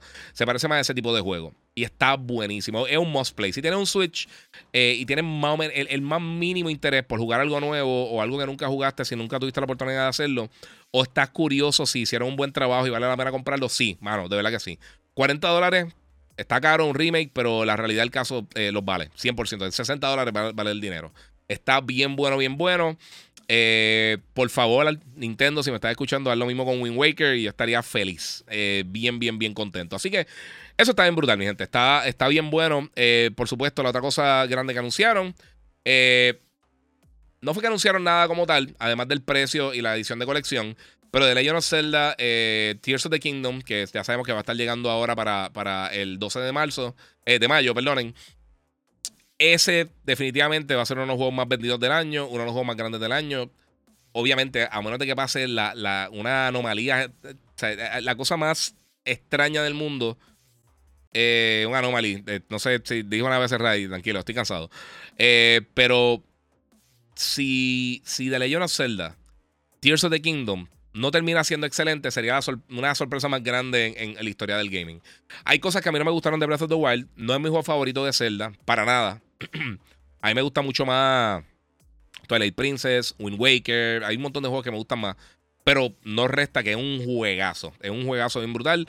Y este, pues, aunque ya se está notando, obviamente, que, necesitamos una consola nueva Nintendo, o sea, visualmente, eh, la estética está súper cool y el diseño y, la dirección artística está súper cool. Pero se nota que ya, ya la máquina está exprimiendo la última gotita. Eh, pero estoy loco por jugarlo. O sea, y yo sé que el 99% de las personas que existen que han tocado una consola eh, van a querer jugar también este juego. Y pues, pues, pues qué bueno. Qué, bueno que viene por ahí, no falta mucho. Eh, lo otro que anunciaron, que también fue una noticia bastante grande, y yo estoy también bien contento por esto, y pues estuve tentado a, pagarlo también. Este, y quizás lo hago en algún momento más adelante, pero anunciaron también que ya está disponible juegos del Game Boy original y Game Boy Color para el Nintendo Switch Online y juegos del Game Boy Advance para Nintendo Switch Online eh, eh, Expansion, el Expansion Pack. Entonces, estos son los juegos que están disponibles ahora mismo para Nintendo Switch Online Game Boy eh, son Tetris, Super Mario Land 2, eh, The Legend of Zelda Link's Awakening DX, que está buenísimo, Galgos Quest también está buenísimo, Game Watch, ok, eh, Alone in the Dark más o menos, Metroid 2 está bien bueno, Wario Land 3 está súper cool, y Kirby Streamland, el primer juego de, Kirby, súper nítido. Obviamente estos juegos de Game Boy son ya el juego más old school, o sea, son juegos como que o sea, un poquito más primitivos de, juegos más recientes que hemos visto de todos estos títulos experiencia bastante corta y todo eso, pero están súper buenos. Y si tiene Nintendo Switch Online Plus Expansion Pack, eh, tiene Super Mario Advance 4, Super Mario Bros. 3, que es el mismo juego. El nombre estupidísimo y súper complejo, eh, porque ellos empezaron. La serie de Super Mario Advance eran juegos del de, el juego del 1, 2, 3 y 4 y, World. Y los mezclaron, los tiraron un orden diferente y fue un regalo total. Pero es Super Mario Bros. 3, básicamente. WarioWare Inc. Micro Games, que es de mis juegos favoritos también portátiles de Nintendo, buenísimo. Eh, Kuru Kuru, Ring, que es el que están viendo ahora mismo en pantalla. Nunca lo jugué. The Legend of Zelda Minish Cap, que está bestial, de los mejores juegos portátiles de Zelda. Mario Luigi Superstar Saga también está ahí. Y Mario Kart Super Circuit, buenísimo. Así que está súper cool y van a seguir añadiendo juegos más adelante. Enseñaron algunos en, el, en el Season Reel que mostraron. Así que hay muchas cosas que vienen por ahí en camino. Y todos estos juegos, por lo menos los de Game Boy Advance, eh, Kuruguru fue el único que yo nunca he jugado. Todos los demás están bestiales. O sea, por eso nada más estoy intentándome. Estoy tentado a comprar ese piso. Si no es que tuviera tanto trabajo, ya lo hubiera cogido. Pero sí, si eres fanático de Nintendo, eres fanático de las consolas portátiles old school de Nintendo, eh, vale la pena. Vale la pena de verdad. Así que eso está bien, bien, bien brutal, mi gente. Vamos a continuar con otras cositas que tengo por acá. Eh, otra cosa, por supuesto, eh, han salido varias cosas en estos días. Una de ellas que me tiene con muchas personas bien, bien emocionado es, eh, mano, la calidad. La calidad que ha tenido The Last of Us. O sea, The Last of Us, eh, con su quinto episodio, que ya pasamos la mitad de la, de la, de la, primera temporada, eh, sigue mejorando, mano. De episodio a episodio. uno sabe lo que va a pasar y como todo y eso te, te, te parten el corazón, te, te juegan con los sentimientos. Eh, la calidad de la producción está impresionante, las actuaciones están impresionantes de Joel, de Ellie, de obviamente Pedro Pascal, de la Ramsey, de todos los actores secundarios que están saliendo. Eh, la producción de esta serie es, de, estoy bien impresionado con lo que están haciendo. Y como mencionado anteriormente, esto va a ayudar a todas las producciones de juegos de video que vengan de ahora en adelante. Va a conseguir mejores talentos, van a meterle eh, eh, eh, más dinero, eh, van, a darle más, van a tener más esfuerzo para crear el mejor contenido posible. Esto va a beneficiar a todo el mundo que sea fanático de los juegos de video. Y ahora mismo, si eres de las personas que, que no que no han visto la serie todavía, o las personas que la están viendo y son. son personas que nunca jugaron el título. Yo sé que todas esas personas se lo están disfrutando. Conozco mucha gente que nunca vieron el título y están bien, bien, bien, bien contentos. Eh, mira, eh, Wesley Mercado Rodríguez dice: Mira, mi Nintendo no quiere cargar con ningún cargador. Eh, se queda la pantalla en negro, tendrá arreglo. Eso es algo normal en, ello. puede ser que el cargador que está usando no está enviando suficiente carga. Va a tener que dejarlo un par de días conectado a ver si prende. Si no, pues me imagino que tendrás que repararlo o tratar de bregar con la garantía con Nintendo. porque eso, eso no, no es algo usual. Puede que la batería haya muerto, puede que eh, ellos en algún momento estaban briqueando. Hoy te vi en, en Devan Buster. Sí, a ser Devan Busters en plaza ahí a llevar al nene a comer un poquito. Este. Y saludos, buen provecho si estaba comiendo allí. Este. Puede que sea eso. Eh, trata otro cargador por si acaso. Eh, de. O sea, el mayor voltaje que, puedas conseguir de. ¿Sabes? Que hay unos que. USB-C que realmente no cargan mucho y mientras estás jugando te sigue bajando la batería. Si es uno original, mejor. Y puedes tirar por ahí. Este. Mira, Faxtron dice: hablar de una actualización de Xbox con opciones de energía y soporte para el app de Google Home. Sí, básicamente ahora tiene eh, el Xbox, eh, la actualización que salió hoy. No sé si ya salió para todo el mundo, pero está disponible hoy. Eh, no tengo el arte, disculpen, pero eso salió tardecito. Yo estaba en la calle. Este, pero básicamente va a tener diferentes opciones para detectar. depende del área. Yo creo que no funciona en todos los áreas, en todas las áreas de, la misma manera, pero puede detectar dónde es más eficiente hacer las descargas de updates eh, descargas de juegos si lo tienen en, sleep mode del Xbox o lo que sea. Y para tratar de ser un poquito más eco-friendly la consola, que esto está excelente. Eh, Microsoft ha hecho muchas cosas con eso realmente. Eh, y lo otro también, que es de la, otra cosa grande que tiene la actualización, es que ahora con, la aplicación de Google Home, entiendo que con Android y con, y con iOS, creo que con las dos, déjame checar rapidito. Eh, creo que es con las dos. Este, pues va a poder controlar el Xbox, usarlo con control remoto. So, si estás viendo una película, estás viendo algo en streaming, pues va a poder utilizarlo. Eh, vamos a ver que. Vamos a buscar lo de Google Home, que es lo que me falta por ahí.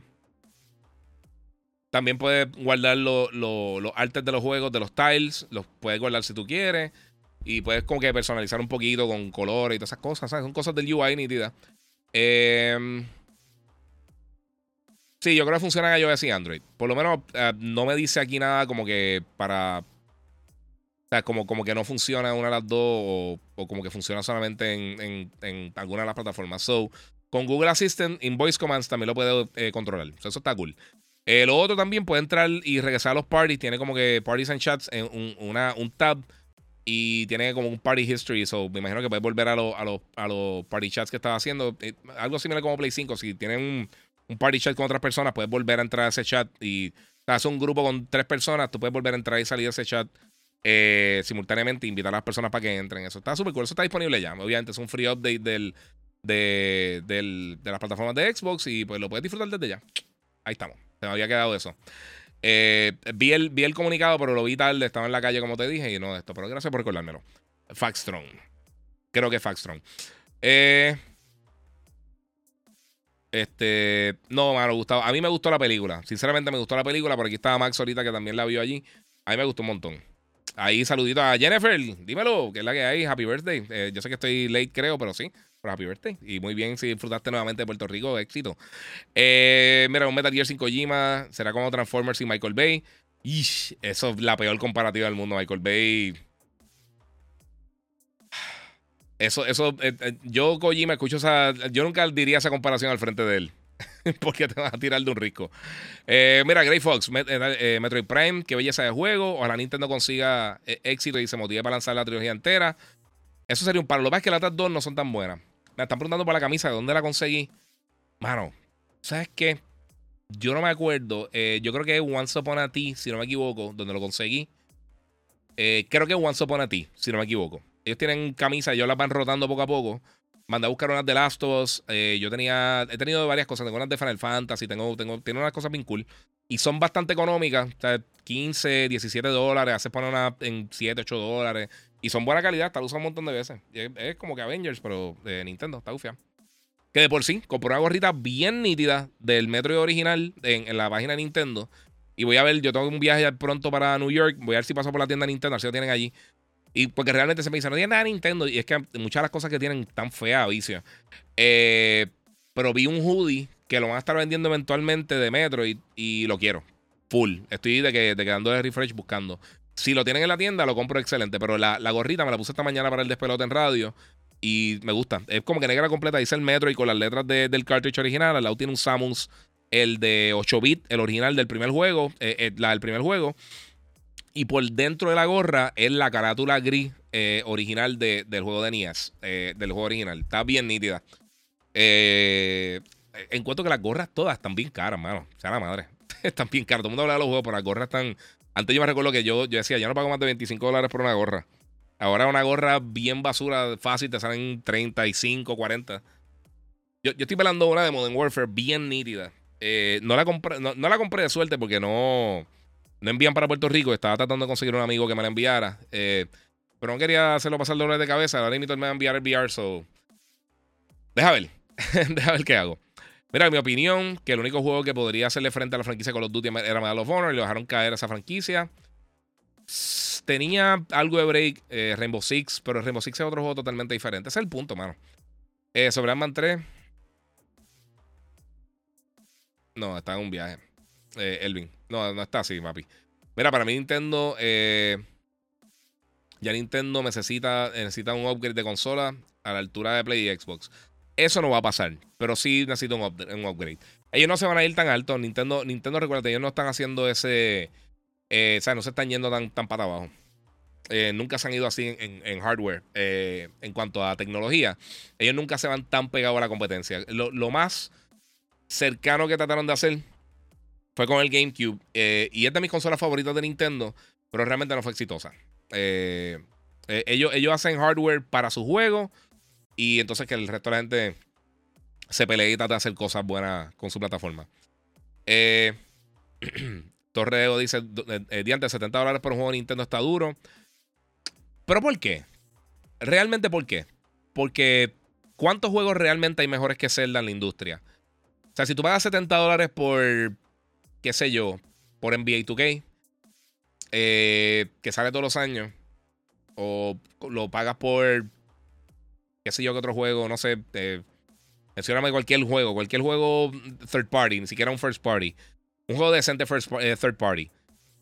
O sea, si lo pagas por, ah, qué sé yo, por Monster Hunter, vamos a poner Monster Hunter por, por, decir un juego así. Pagaste 70 por Monster Hunter.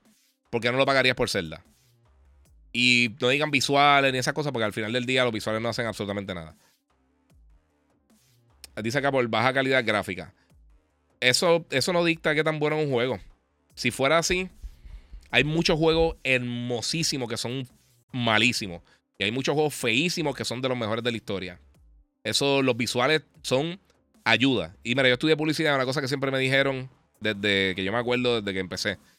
Cuando la gente prepara los PowerPoint bien bonitos y todo eso, excelente. Eso es una herramienta, eso te ayuda. Si la presentación está buena y. O sea, si el contenido de la presentación está buena, excelente y encima de eso tienes buenos elementos visuales, perfecto. Si pierdes los elementos visuales, como quiera la presentación tiene que estar buena. Tú tienes que tener la presentación ready eh, para el peor de los casos que el proyector, la pantalla, la computadora, todo muera y tienes que dar la presentación de a capela. Eh, si la presentación es buena realmente, no importa el contenido que tú tengas a tu alrededor. Si la presentación es mala, no importa cuántos visuales y cuántas cosas tú tengas atrás, no vale de nada. Eh, mira, ¿qué opinas sobre la situación de Flash y Ezra Miller? Eh, cuando, lo vi en la, cuando vi en la película, me quedé como que. Sí, es, que esa película ya se había grabado antes de todos los problemas legales. Él ha tenido un montón de problemas. él no vuelve nunca, jamás y nunca como Flash. Yo no pensaría que él vuelve como Flash. Pero la realidad es que la película, el trailer se ve impresionante. Algo nuevo con Bioshock. Viene por ahí, están haciendo un Bioshock nuevo. hace unos años, hace como año y medio, dos años, empezaron a hacer el Bioshock nuevo solamente para Next Gen, eh, con un estudio nuevo, una división nueva que formaron dentro de, eh, Take Two. Este, y yo estoy loco que salga. Que tengo mi franquicia favorita. So, estamos por ahí. Este, vamos a ver qué más tenemos por acá. Hogwarts Legacy, mi gente. No tengo mi reseña completa. Me llegó en el fin de semana de juego. Creo que fue el viernes. Y le he estado dedicando bastante tiempo. He estado jugando cada vez, cada vez que tengo un break. No he podido jugar tanto Metro porque le estoy metiendo a Hogwarts. Está buenísimo. Está bien bueno, bien bueno, bien bueno. Yo se lo dije a alguien y yo sé que mucha gente se va a molestar. Y lo siento, si te molesta, pues. No puedo hacer muchísimo. no puedo hacer muchísimo por eso. Pero se siente como un first party de PlayStation. Se siente con la calidad de alguien como Guardians of the Galaxy. Eh, el juego tiene una calidad buenísima. Está bien, bien, bien bueno tiene sus glitches, tiene sus problemitas. Eh, por ejemplo, en una, bien al principio del juego, que, que una de las maestras de Hogwarts se está enseñando, cuando están en los tutorials, la primera vez que tú usas Rebelio, el, el, el, spell para poder ver las cosas que están escondidas, ella se quedó haciendo un moonwalk en la escalera y tuve que darle, tuve que darle para atrás al save, para darle minutitos y entonces volver a hacer todo ese cantito porque se me quedó pillado ahí. Yo creo, hasta creo que grabé un clip, pero no lo tengo encima. Eh, pero está excelente. Está. Y yo lo llevo diciendo. Incluso la lista de juegos míos de, los más anticipados de, este año, ese estaba número 4. Y estoy totalmente contento con lo que hizo la gente de Warner Brothers. El juego está bien bueno, bien bueno. Eh, voy a tener un review formal ya mismito. Eh, obviamente este fin de semana también vamos a estar cubriéndolo en, Yo soy un gamer en Telemundo. Eh, y he hablado de él en radio porque es que el juego está, es que está bueno. El juego está bueno. No, hay forma de, de, tapar el cielo con la mano. Olvídate si te gusta o no te gusta. Si tú odias Harry Potter a muerte, el juego está bueno. Si te encanta Harry Potter, el juego está bueno. Si eres gamer y te gustan los juegos tipo open world, de acción de tercera persona, así, el juego está bueno. El combate está sólido. La historia está bien nítida. La música, la presentación. El juego está buenísimo. Está bien bueno, bien bueno, bien bueno. Como te dije, tiene sus dos o tres cositas técnicas, pero no podemos tapar el cielo con la mano. Hay juegos bien buenos también que han tenido sus problemas técnicos, como eh, eh, para mí de, los mejores juegos con peores desempeños en cuanto a rendimiento. Vamos a hablar de Elden Ring y podemos hablar también de, Jedi eh, Fallen Order. y los dos, como quiera, son juegos excelentes. So, eso lo puedes arreglar poco a poco. Sí me molesta que salgan las cosas así, pero el caso de Hogwarts no está tan mal. O sea, los problemas que yo tenía han sido bien poquitos. Acá, mira, los Profesor Layton son fire. A mí me encanta Profesor Layton, mano. ¿Vendrá más remaster de Metroid? Ojalá. Ojalá te escuchen y lo digan. Wind Waker y Twilight Princess, yo pago los 60 sí o sí. Dice Giancarlo Reyes. Sí, mano. Más vendido y a 70. Ouch. Sí, papi. Mira, está cool que la gente que no jugó esos juegos cuando salieron, pero ya yo los jugué. Eh, como que me siento que Nintendo no tiene balas. Zelda y ya. Hice 23. Bueno, tienen Zelda, tienen Smash, tienen eh, Animal Crossing, tienen eh, Mario Kart, tienen un montón de cosas. Pero sí, una cosa que yo mencioné cuando empezó esta generación, Nintendo tenía una ventaja sobre sus generaciones anteriores, porque el catálogo de Switch, de Wii U, disculpen, que era bien bueno, nadie lo jugó. nadie jugó esos juegos, o sea que básicamente eran juegos nuevos totalmente. Le cambiaron dos o tres cositas y se fueron por ahí. Mira, siento que Nintendo está cerrando bien flojo la generación del Switch. Papi, parte de. Giga Hogwarts está en la madre. Todo el mundo que diga que Hogwarts está bueno, un aplauso porque estoy 100% junto con ustedes. Eh, Yo tiro algo ahí, pero no sé, no sé qué es. Loco, me tiraste un montón de letras, en verdad. Hay una demanda de PlayStation, que sé yo qué, by Logan Moore, no sé qué es eso, loco. No he visto eso en ningún sitio. Eh, no sé qué es lo que me estás diciendo. Si supiera, pues entonces podía comentar. Pero no he visto nada de ninguna demanda de nada. Eh, vamos a ver qué más tenemos por acá. Mm, no nada por acá. Miente, y dejen de estar. Eh, digo, o sea, yo, yo, yo no soy el portal más grande del universo, pero yo siempre hablo claro. Yo nunca voy a hacer, nunca les voy a poner clickbait Nunca, yo siempre voy a decir lo que yo pienso, aunque la gente piense que me están pagando. Si, si tú piensas que me están pagando para decirlo, hablar cosas eh, a favor o en contra de algún juego, eh, pues yo te voy a enviar una cajita de crayola genérica para que pintes tu, tu mantelito de, de jueguito en, en, el restaurante donde vayas a comer con tu familia en tu high share. Eh, mira, Bayonetta 3 también vendió un millón de unidades. Este cuatro meses luego de su lanzamiento. Esto es bueno para la franquicia, no una franquicia mega, masivamente gigantesca. Eh, pero el juego está bien bueno. So, so yeah, cool. Muy bien por ello. Excelente. Eh, y a ver cuánta gente va a decir otras cosas. Mira, recomiendo eh, el online por los vouchers. El Tears of the Kingdom sale a 50 Day One. Eso es parte de. Bueno, si uno es, no es fanático de Harry Potter, el juego vale la pena, dice John JL. mira, lo dije, lo dije antes que tú. sí, sí, vale la pena, 100%. No te preocupes por eso. Igual, que Guardians of the Galaxy. O sea, yo he recomendado Guardians of the Galaxy un millón de veces. No porque nadie me está pagando, pero es que está bueno, mano. Mira, lleva dos años siendo eco-friendly. Eh, si no tienen juegos para. ok.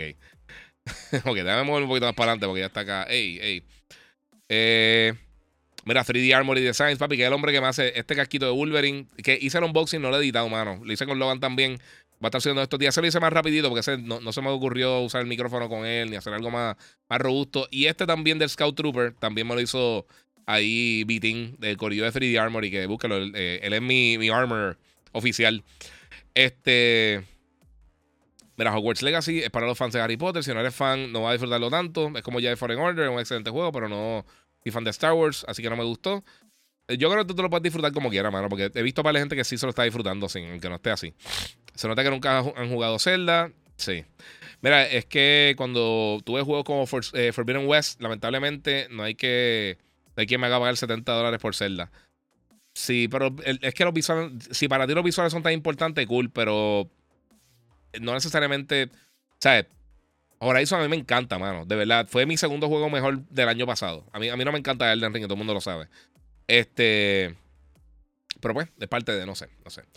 Eh, mira, está aquí 6 Geek 561 que tiene PlayStation este año. Bueno, la semana que viene tiene el lanzamiento de PlayStation VR 2. Tienen Horizon eh, Call of the Mountain, tienen la expansión de Horizon, tienen Spider-Man 2. Eh, y pues tienen pronto que enseñar un par de cosas. Pues básicamente de los juegos grandes que tienen, eso es lo, lo único que se ha mencionado hasta el momento. ¿Van a tener algo más? ¿Tú sabes cómo tú sabes que van a tener más cosas este año? Ellos ya tenían un pronóstico de los pronósticos de venta eh, de unidades que iban a, sacar al mercado en este próximo año calendario, año fiscal, terminando el, eh, comenzando el primero de abril hasta el 31 de marzo del 2024. Y ellos aumentaron el pronóstico de venta. O sea que este sería el año fiscal, que es el año donde ellos reportan ventas y, recopilan todos los gastos, ingresos, todas esas cosas de la compañía. Varía eh, las etapas del año donde son. Creo que Microsoft son mayo, junio, algo así, si no me equivoco. Este si aumentaste las ventas, no solamente con Spider-Man va a hacer eso. Sí tienen también exclusivos como Final 16, tienen Final 7 Rivers y todas estas cosas. Tienen que tener algo más por el camino. En los últimos 7, 8 años ya han tenido múltiples lanzamientos grandes. Eh, no me extrañaría que tengan más cosas entre manos. Y lo hemos visto. O sea, tienen más tiempo de más ahí. So, yeah, eso es lo que tienen por ahí. Este. Mira, la franquicia de Zelda tiene mejores notas en métrica y ha vendido más que toda la, la IP de Sony. Eh, no, no todo. Eh, Breath of the Wild sí, pero no todo. No todos han vendido más que, que, los IP grandes de Sony. Este. Vamos por acá. Mira, compré una camisa o algo de Ravenclaw. Eh, esa también en mi casa. ¿Sabes que Yo no tengo nada de Harry Potter. A mí me gusta mucho Harry Potter, de verdad. A mí siempre me ha gustado desde que salió la primera película, me gustó un montón. Eh, mira, pienso que como la narrativa es del 1800, eh, no se habla como tal de la historia de Harry. Sí, pero eso, esto, es bien adelante. Por eso es que es Hogwarts Legacy. Esto es antes de Fantastic Beast. Creo que es como, no recuerdo el, número exacto, pero son como cuarenta y pico, casi 50 años antes de Fantastic Beast. Eh, Arcade Girl dice buenas noches, me encanta Hogwarts, el combate y poder explorar todo el castillo. Eh, y no soy fan de Harry Potter. Exactamente, muy bien. o sea, Guía, ¿tú crees que después de que Zelda, ahora en mayo, ellos cerrarán el ciclo de Switch con Metroid 4 en diciembre? Mano, te voy a ser bien sincero. Yo no sé si Metroid va a estar para, para, para diciembre. Si tiraron, si van a estar tirando la consola el año que viene y ellos ven, buen éxito con. Ahora con Zelda. Eh, con Zelda, no, perdóname, con Metroid Prime, con el Remastered. Quién sabe si el juego que aguantan para tener cerca el lanzamiento de su próxima plataforma sea Metroid. Eh, Metroid nunca ha sido un juego súper mega exitoso. Eh, pero, o sea, en total la franquicia completa de Metroid no ha llegado a 20 millones de unidades. No sé con las ventas ahora de, de, Remastered, pero la franquicia completa no ha llegado, o sea, desde, estamos hablando desde, el 80 y pico con, con Metroid original hasta eh, Metroid Dread. Eh, lo que habían vendido en total eran creo que 17, 18 millones de unidades. Eh, así que eso está bien impresionante. So, ya. Stellar Blade sale este año, creo. y hay otro que no me recuerdo. Ah, Stellar Blade sale este año. Tienes toda la razón. Y sale otro también. Pero no me acuerdo. Giga, pero lee mi comentario completo, eh, Marisol. Disculpa, Marisol. Ah, ok.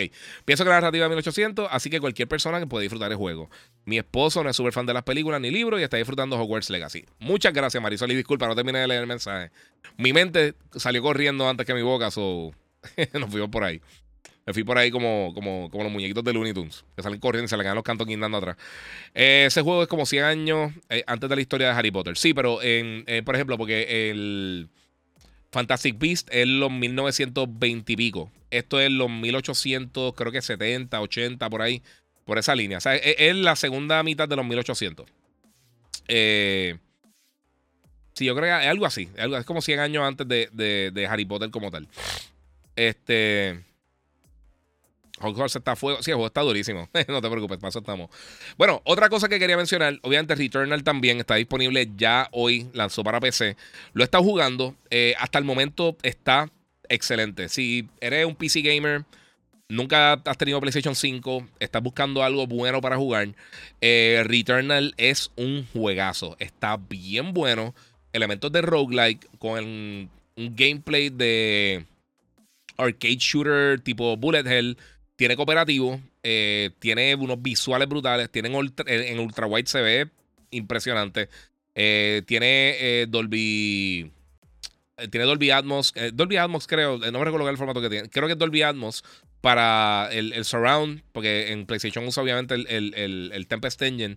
este es de los mejores juegos en cuanto a uso de DualSense, que también obviamente tiene toda la funcionalidad de DualSense en PC, utilizando el DualSense y, un USB-C. un saludo a Giovanni. Este también tiene eh, obviamente tiene un, montón de mejoras visuales, requiere muchísimo en cuanto, ¿sabes? Lo que son los requirements del juego. La acción de este juego está bien intensa, es bien difícil. Eh, la gente que le gusta reto tipo Elden Ring, esa cosa así, está bien brutal, pero el gameplay de aquí está durísimo. Eh, y se siente, fíjate, la, cuando yo reseñé el juego original para que salió para PlayStation 5, una de las primeras cosas que yo dije es que me acordó mucho a los juegos de Metroid en cuanto a la. a a la, estética del juego, la vibra que te da, la atmósfera que crean en, el planeta. La historia está súper cool. Eh, de verdad que está buenísimo, mano. Está bien bueno. La música está buena, el combate está bueno, las armas están súper cool, el diseño está bien brutal. Eh, es una experiencia que si estás buscando algo bueno para jugar en PC, algo totalmente diferente, aquí lo tiene. Y nuevamente, hablando de, si PlayStation tiene diferentes géneros, esto es otra de, de, las cosas que están aquí, además de Ratchet and Clank y Spider-Man y todas esas cosas. Está bien, bien, bien bueno. Cristian Negrón eh, eh, Torres dice: Returnal está durísimo. A mí me encanta ese juego. ¿Qué specs necesita en PC? Te voy te buscar los specs ahora porque no los tengo, pero está bien brutal. Eh, en cuanto a los specs, vamos a buscarte los specs. Este, vamos a buscar por acá. A ver dónde está el comunicado. Te lo busco rapidito. Pero de verdad, mano, está bien nítido. Vamos a ver los specs acá de Returnal. Eh, PlayStation había tirado. Mira, ok, PC Gamer. Eh, acá está. ok.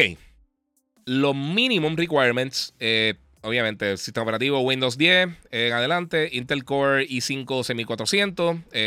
4 cores, 2.7 GHz. O equivalente AMD Ryzen 5 1500X, 4 cores, 3.5 GHz. 16 GB de RAM, una GTX 1060 de, con 6 GB o una Radeon 580 eh, de 8 GB, 60 GB de espacio disponibles. Eh, entonces, lo recomendado, aquí es que tenemos que aguantarnos bien.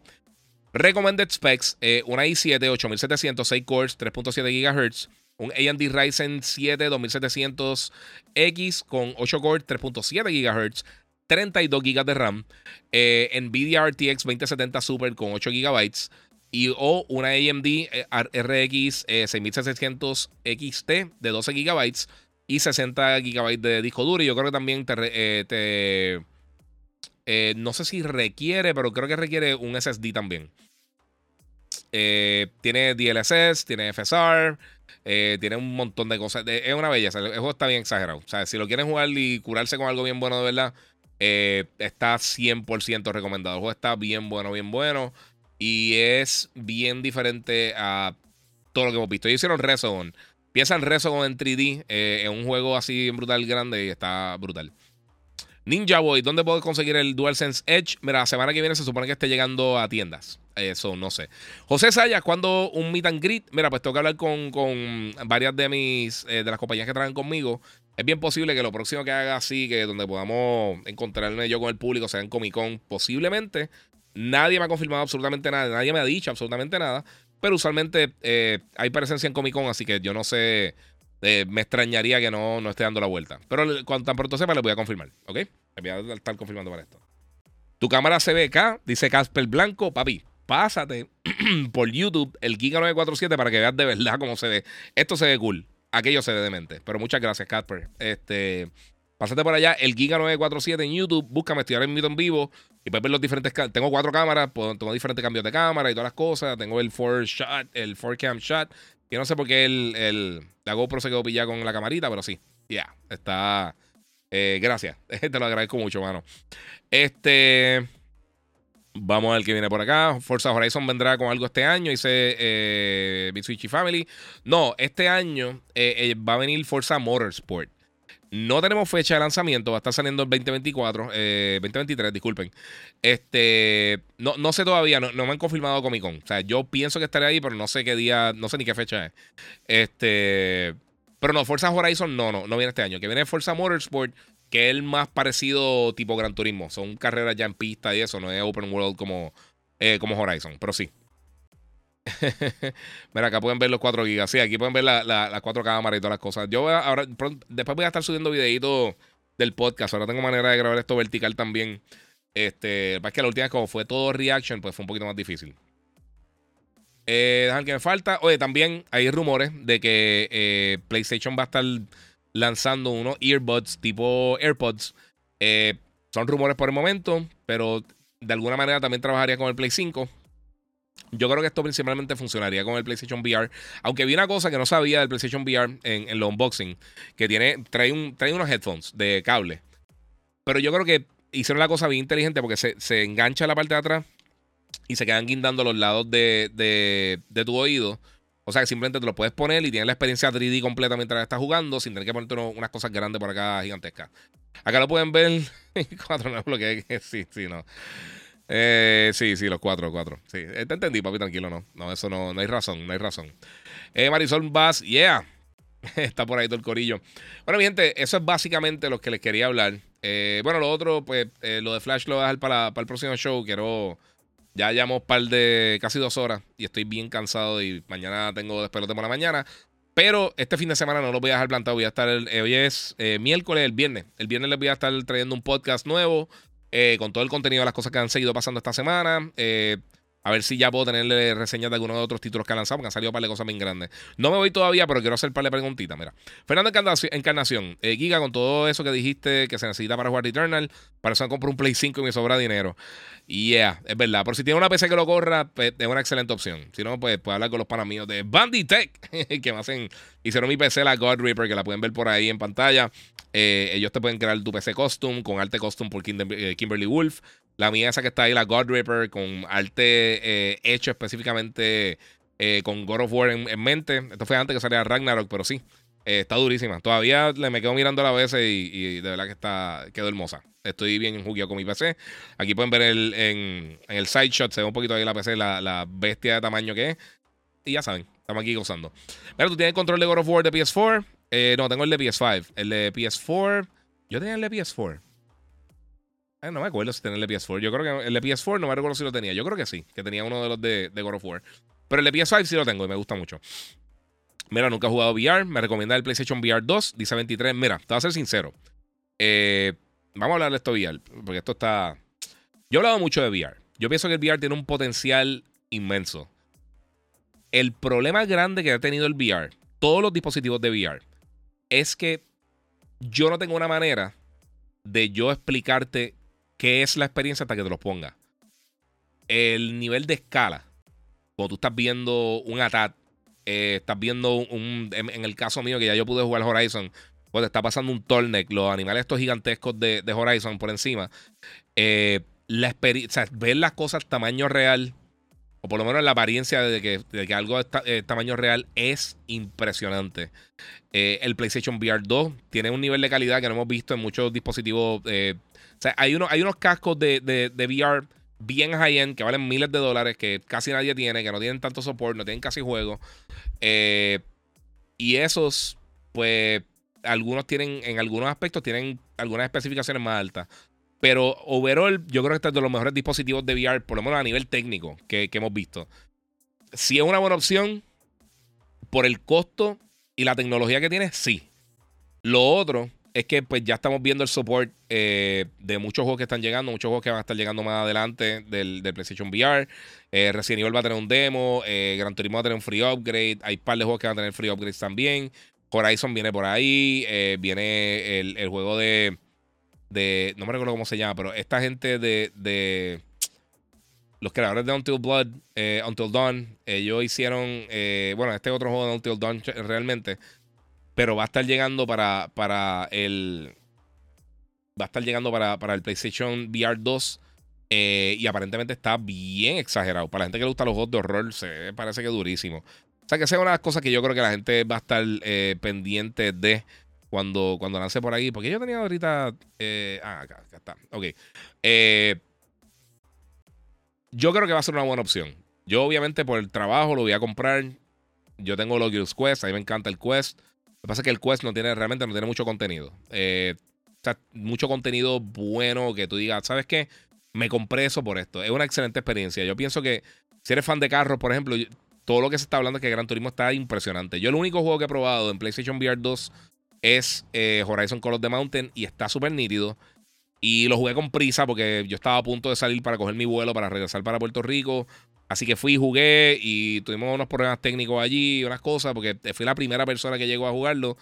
Eh, tiene eye tracking, el eye tracking funciona impresionante. Eh, el haptic también, que el casco también vibra, los controles están súper cómodos, bien precisos. De verdad que está bien bueno. Mira, está el Giga de GameStop hablando de, de VR, gracias. Así mismito. No, pero es la realidad, en serio. O sea, yo sé que suena como que estoy ahí, como si estuviera trabajando en una tienda, pero es que es que la realidad. O sea, yo, yo demostrártelo a ti, o sea, poder explicarte el impacto que puede tener el VR en, el gaming específicamente, versus tú probarlo, son dos cosas bien diferentes, mano. Depende, que, que depende yo creo, de persona a persona. Eh, ah, me dicen aquí el Comic Con en abril. Ok, hay que chequear. Eh, pero sí, mi gente, eso es básicamente de las cosas principales que le quería mencionar. Eh, ¿Qué es lo otro? Yo había otra. Ah, lo otro que se me quedó.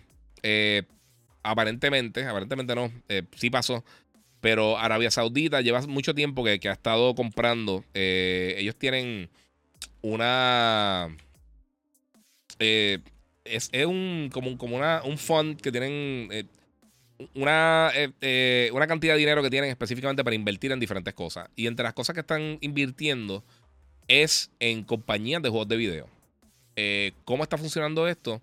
Pues ellos compran porciones o porcentajes de las diferentes compañías.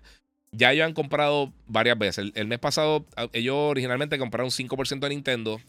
esto se llama el Public Investment Fund. ellos están invirtiendo en un son, unos fondos públicos que utilizan para invertir en diferentes cosas para tratar entonces pues, de recopilar el dinero. Eh, eso es el, príncipe eh, Mohammed bin Salam. Eh, Salman, perdóname. pues en mayo 22 compró 5% de la compañía, 5.01% de Nintendo. El mes pasado aumentó por 1.6% a 6.7%. Y ahora aumentaron a 7.08% de Nintendo. Pero ellos son el, quinto accionista más grande de Nintendo ahora mismo.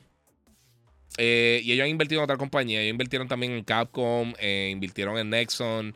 Eh, creo que en el 2020 invirtieron en Activision Blizzard, en Electronic Arts, en Take Two. O sea, ellos están en Embracer Group también, ellos invirtieron. Ellos están invirtiendo en un montón de cosas. Ellos, pues básicamente, ellos tienen. ellos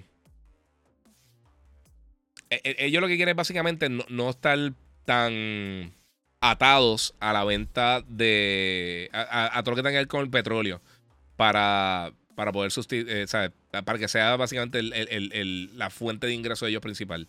Así que, pues, es parte de Corillo. Eso no creo que afecte de ninguna manera positiva o negativa lo que, cómo funciona y cómo estamos disfrutando los juegos, pero pues eh, eh, sí hay que decirlo.